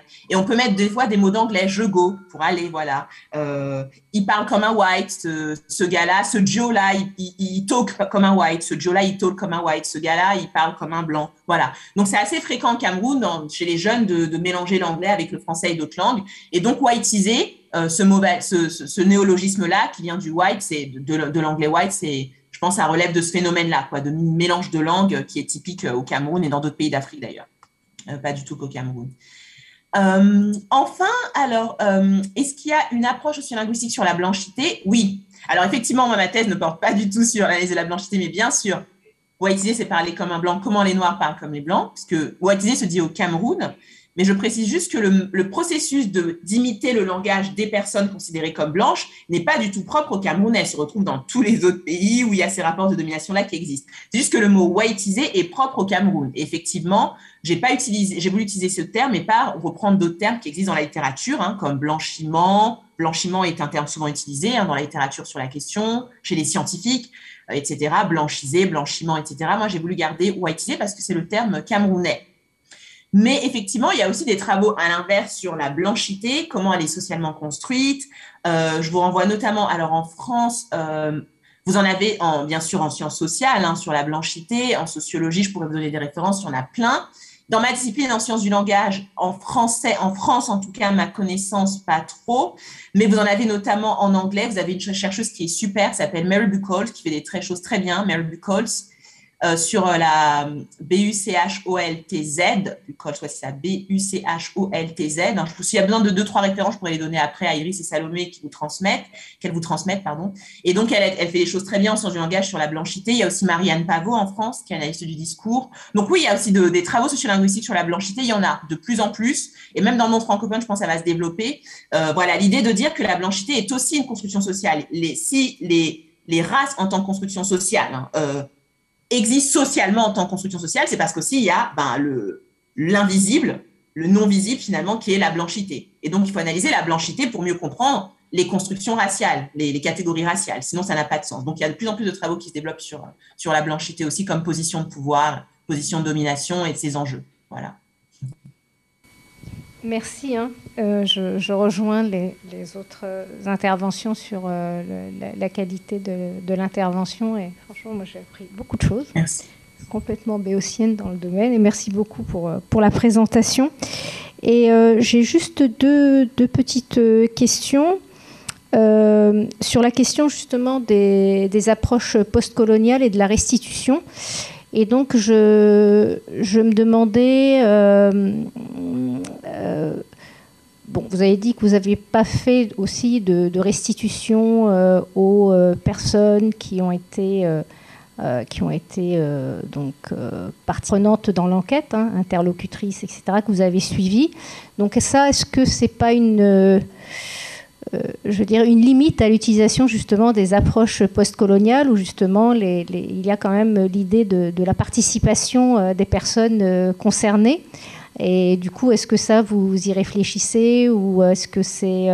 je comprends, hein, disons, les, les, les, arguments et, je, peux comprendre la sensibilité, mais du coup, là, est-ce qu'on n'arrive pas aux, limites, euh, parce que justement, les approches postcoloniales, l'idée c'est, d'embarquer avec soi et de construire euh, avec euh, les personnes qui sont concernées, puisqu'elles sont actrices aussi dans, dans, dans, dans, la recherche. Voilà, donc du coup, je, voilà, j'aimerais bien que vous, m'en disiez un peu plus, même si j'ai entendu par ailleurs que, que, ça peut être délicat. Et, l'autre question, qui me, qui me, qui me taraude depuis le, départ, mais ça je pense c'est parce que je connais absolument pas le domaine. Euh, c'est la question du processus de standardisation en fait de, la langue. Et du coup, est-ce que euh, tout ce que euh, toute l'analyse qui est faite effectivement, qui, participe du processus de, racialisation, quand bien même vous, vous montrez l'intersection entre la question de la classe, la question du genre, etc. Est-ce que des mots sur un peu les impacts ou ces phénomènes de standardisation de la langue et les impacts que ça peut avoir sur l'émancipation ou la subalternisation des individus. Est-ce que vous avez pu croiser des travaux sur le québécois, sur les Suisses, sur enfin d'autres usages en fait de, de la langue française dans d'autres aires euh, géographiques?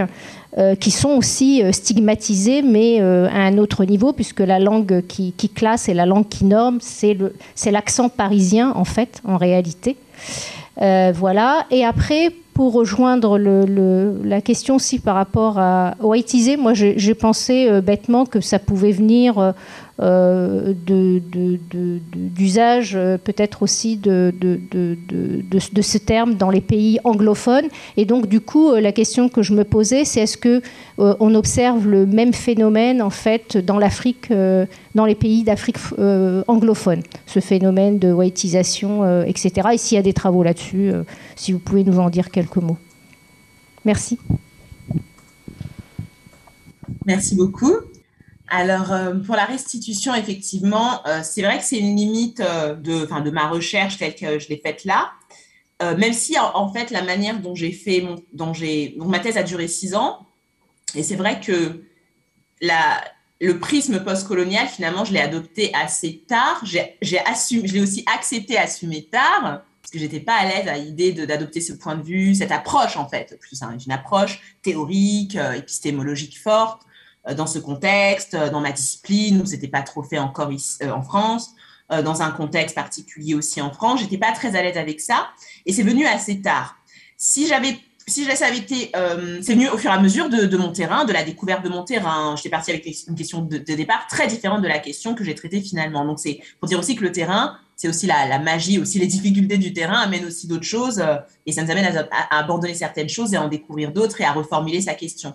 Mais c'est pour dire que comme c'est arrivé un peu plus tard, c'est pas pour justifier, mais c'est pour expliquer en partie. Je pense que si c'était arrivé beaucoup plus tôt dans ma thèse et que c'était, oui, dans, la première année même, je dirais, les premiers mois, ça aurait peut-être été plus facile de construire, de, réfléchir à une manière de, de construire euh, la relation à l'autre et d'impliquer plus mes enquêtés dans le processus de recherche même déjà. Euh, et ce qui m'aurait amené peut-être à une restitution, soit au fur et à mesure des étapes de la recherche, c'est possible de faire ça aussi, euh, il y a même aussi, euh, alors c'est un sociolinguiste qui, je sais plus qui d'ailleurs, qui, qui a mis en place cette méthode de d'avoir des feedbacks des enquêtés à un moment donné. Euh, je ne sais plus si c'est Rompton, sociolinguiste Rompton, qui a travaillé sur le langage des adolescents en Angleterre et tout ça et qui, euh, qui, qui, en fait euh, mettait en place des sortes de feedback où il demandait aux jeunes quand il analysait, quand il avait ses premières analyses, bon bah vous en pensez quoi? Il faisait réécouter des extraits, les jeunes regardaient un peu des analyses et disaient ah oui là je suis d'accord, non là je suis pas trop d'accord avec euh, avec ce que tu dis, etc. Et donc réajuster, ça c'est aussi des manières d'impliquer les enquêtés. Et j'avais pensé à un moment donné le faire sur la whiteisation. Je me suis dit bon, est-ce que je pourrais pas les impliquer quand j'analyse voilà l'accent, les pratiques vestimentaires euh, avec les intérêts que ça peut avoir et peut-être aussi la. Moi, je pense aussi, voilà, c'était ma posture de jeune étudiante en thèse qui doit se construire comme chercheuse, la peur de que que, qui refusent les analyses, mais pas forcément même parce qu'ils les trouvaient pas forcément pertinents, mais parce qu'elles leur plairaient pas forcément du point de vue de, de ce que ça, à quoi ça les renvoie personnellement. Enfin, c'est, je trouve que c'est assez compliqué, quoi. Voilà. Donc, j'ai pas réussi à trouver la bonne posture euh, à ce niveau-là. Mais idéalement, je pense, euh, dans là, dans mon post-doc, dans ma recherche que je vais, je commence là, que je suis en train de commencer, je réfléchis à une manière d'impliquer davantage les, les personnes pendant l'élaboration même de la recherche et d'amener progressivement une forme de restitution à la fin, mais pas juste, bon, je fais ma, recherche et puis pop, je, je restitue à la fin, mais plus les impliquer. Je pense par exemple à faire les impliquer dans un projet de film documentaire ou de projet de co-construction parce que je suis aussi chanteuse, donc il y aura un truc, quelque chose artistique, mais voilà, mais qui est en lien avec le linguistique, mais voilà, enfin, d'impliquer plus les personnes dans le processus de, de création et de recherche, oui, je suis d'accord que c'était une lacune là et, et je pense que j'étais pas à l'aise encore, j'étais pas assez à l'aise avec cette posture que j'avais adoptée, cette approche théorique que j'avais adoptée pour les raisons que j'ai dites. Donc c'est lié à ça aussi. Voilà pour euh, mon explication. Et c'est à venir, je vais réfléchir là-dessus. Euh, pour la standardisation de la langue, alors, euh, donc, est-ce qu'il y a, alors, donc, vous m'avez demandé si, si je pouvais pas comparer avec d'autres travaux sur la question. Est-ce que vous pouvez préciser un peu votre question par rapport à ça? Standardisation par rapport au français, parce qu'il y a beaucoup, ça implique beaucoup de choses. Je me demandais s'il n'y avait pas des travaux un peu équivalents dans le, enfin, sur le québécois ou au Québec, sur cette manière, on va dire, de, de alors on va pas dire de, de peut-être ça serait plus parisianisé le, le Mhm. français ou euh, voilà ou euh, dans le, le- en Belgique ou en Suisse est-ce que ça implique en fait en termes de, de- oui de subalternisation euh, des, des, acteurs euh, et la manière dont ils peuvent euh, s'en- émanciper Euh, pourquoi je, pose cette question? C'est pour essayer de euh, parce que comme vous avez plusieurs fois évoqué donc l'intersectionnalité, effectivement, c'est d'essayer de comprendre ce qui est euh, de l'ordre de, la construction de la race et ce qui est de l'ordre de la construction, euh, euh, disons, d'autres types de domination. Euh, voilà, euh, c'est vraiment pour euh, un effet co- com- comparatif en fait. hein.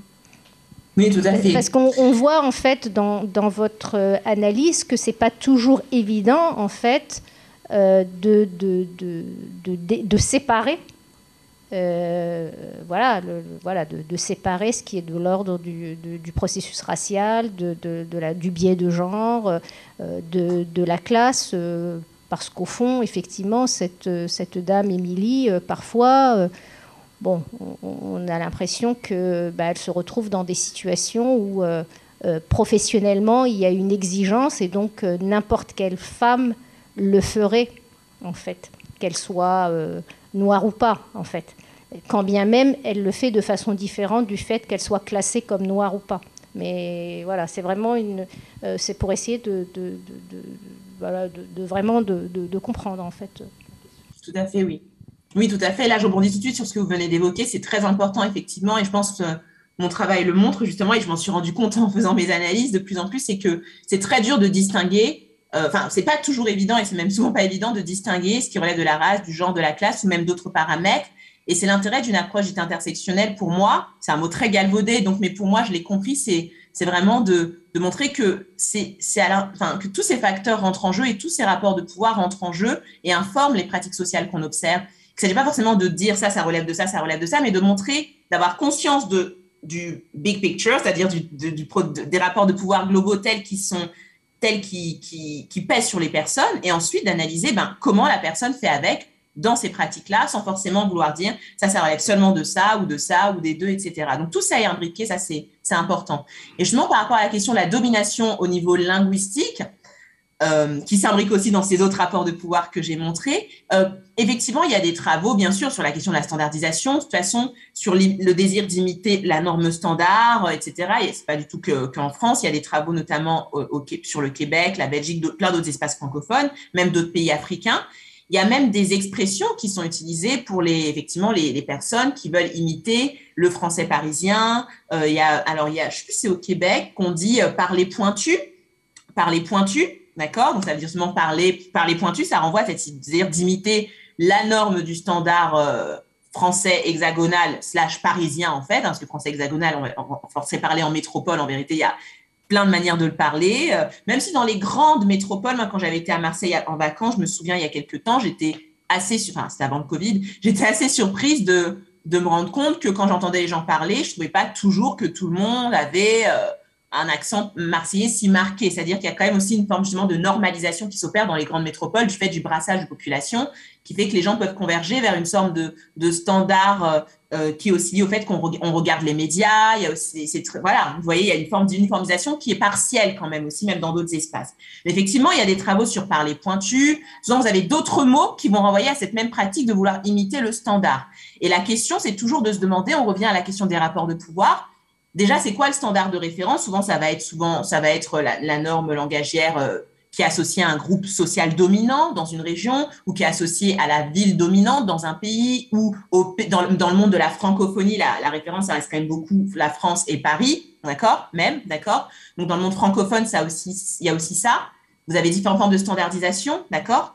Et aussi, la question, c'est quels standards on limite et pourquoi? Ça, c'est très important. On revient à la question des enjeux sociaux. Euh, quel enjeu social? Qu'est-ce que le sujet veut en tirer ou désire en tirer consciemment ou non en faisant ça? Qu'est-ce qui gagne? Qu'est-ce qui perd aussi? À whiteiser ou à imiter le standard, à parler pointu voilà, euh, et ça, ça fait le lien aussi avec votre question. Du coup, je fais une transition sur l'Afrique anglophone. Vous avez beaucoup de travaux sur le blanchiment, la whiteisation euh, des Noirs américains qui veulent imiter le stand, qui cherchent à imiter le standard, euh, l'anglais euh, standardisé euh, dans leur région, leur pays, etc. Mais justement, la question qui se pose, c'est que des fois, c'est aussi travaillé aussi en France ou dans d'autres pays, mais le risque, c'est comment vous êtes perçu dans votre communauté d'origine. Des fois, des personnes qui, notamment pour les transfuges de classe, les transfuges de classe, par exemple, vous venez, je, je, caricature un peu, mais c'est un peu, enfin, mon parcours est celui de plein d'autres gens, donc c'est pas si caricatural, mais vous venez d'une catégorie sociale euh, voilà, d'une classe, euh, parents de classe ouvrière, euh, revenus modestes, voire moyens, etc., modestes, voire assez pauvres d'après les critères de pauvreté. C'est pas une stigmatisation, mais voilà, d'accord.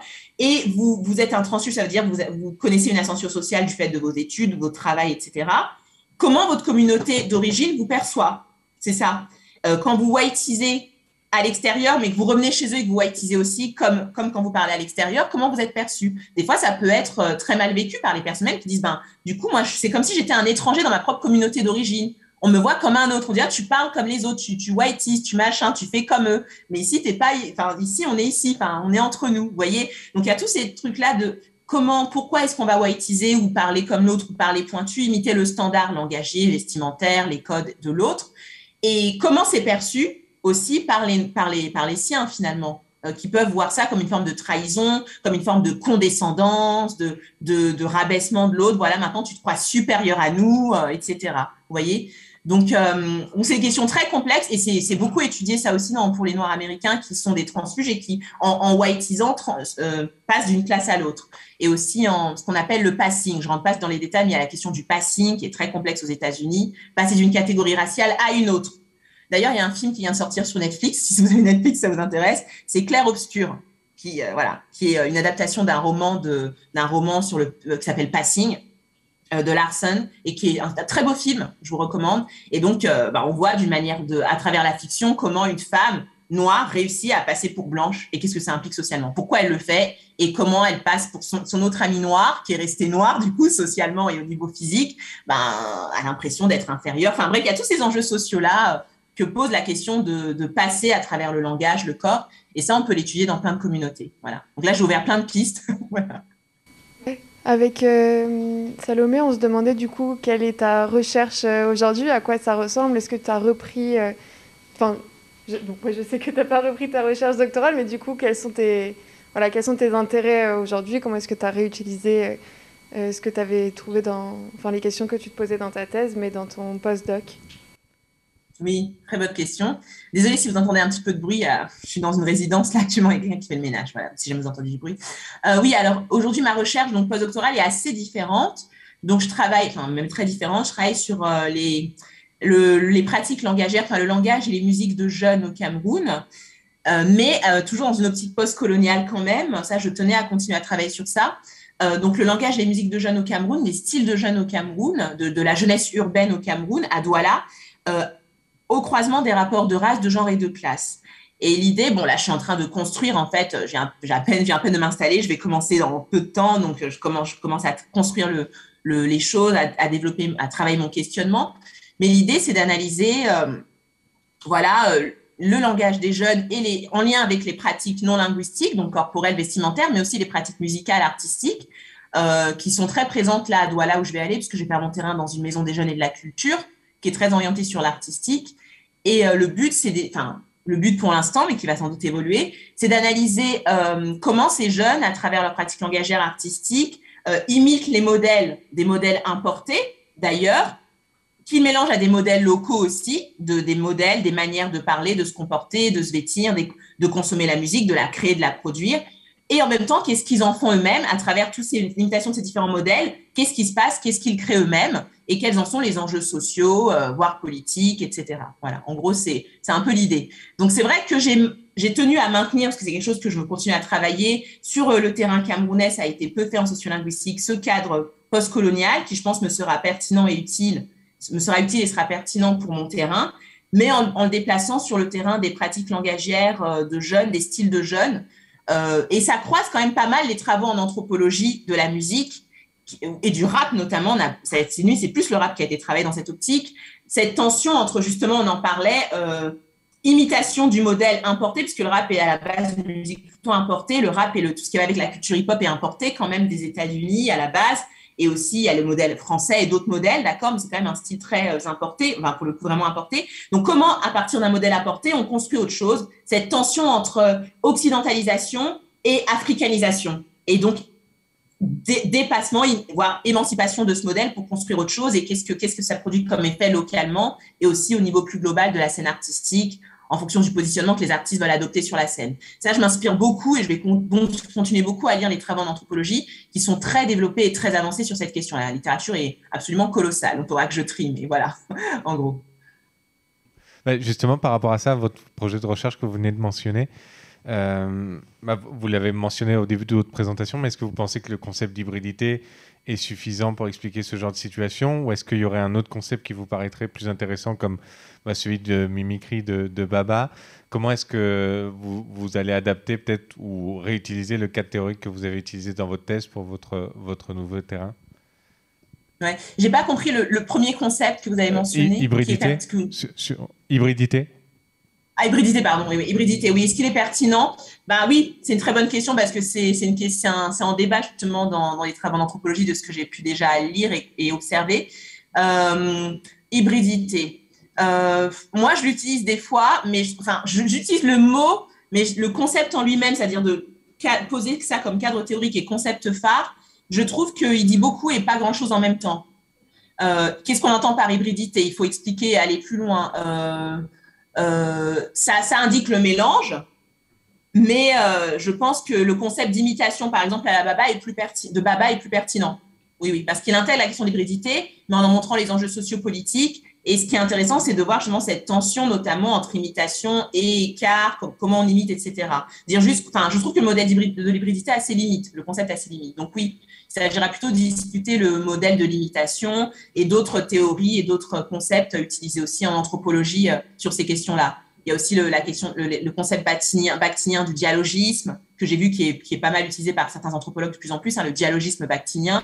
Donc, comment on va utiliser, pareil, un modèle ou des, éléments de discours au sens large hein, d'un autre pour les réapproprier dans un autre contexte et qu'est-ce que ça devient dans un autre contexte. Hein. Dialogisme à la bactine, ça c'est un concept aussi intéressant, la notion de dialogisme voilà, donc euh, il y aura aussi le, voilà, le choix du concept, effectivement, mais hybridité n'est pas, je trouve, le plus euh, efficace. Imitation de Baba ou dialogisme de Bakhtin, déjà, est plus pertinent. C'est ce que je pourrais dire au jour d'aujourd'hui, mais peut-être que dans quelques temps, je changerai d'avis. On a hâte de savoir ce que tu vas faire au Cameroun et de lire les résultats de ta future recherche. Bah oui, avec plaisir. Est-ce qu'on s'arrête là? Oui, bah, s'il n'y a pas d'autres questions, du coup, on va te dire bon après-midi. Je ne sais pas quelle heure il est euh, chez toi. Oui, c'est ça, il est, c'est l'après-midi. Euh, ouais, c'est ça, il est 13h. Bah, en tout cas, merci parce qu'on était vraiment très contents de, de t'écouter. C'était super intéressant. Et, euh, merci. bah ouais, euh, bon après-midi, bon courage pour ton postdoc, bonne chance, plein de découvertes, etc. Merci, merci à vous pour l'invitation. À, bientôt, quand tu reviens en France, tu, tu nous fais signe. Bah oui, avec plaisir. Merci à vous d'être venus et d'être présents et merci pour l'invitation Iris et Salomé, merci beaucoup. Et si vous avez des questions, n'hésitez pas. Iris Salomé, vous pouvez donner mon contact. S'il y a des gens qui ont des petites questions pour des références, je serai ravie de répondre avec grand plaisir. Voilà. Bah, merci encore. Merci. À bientôt.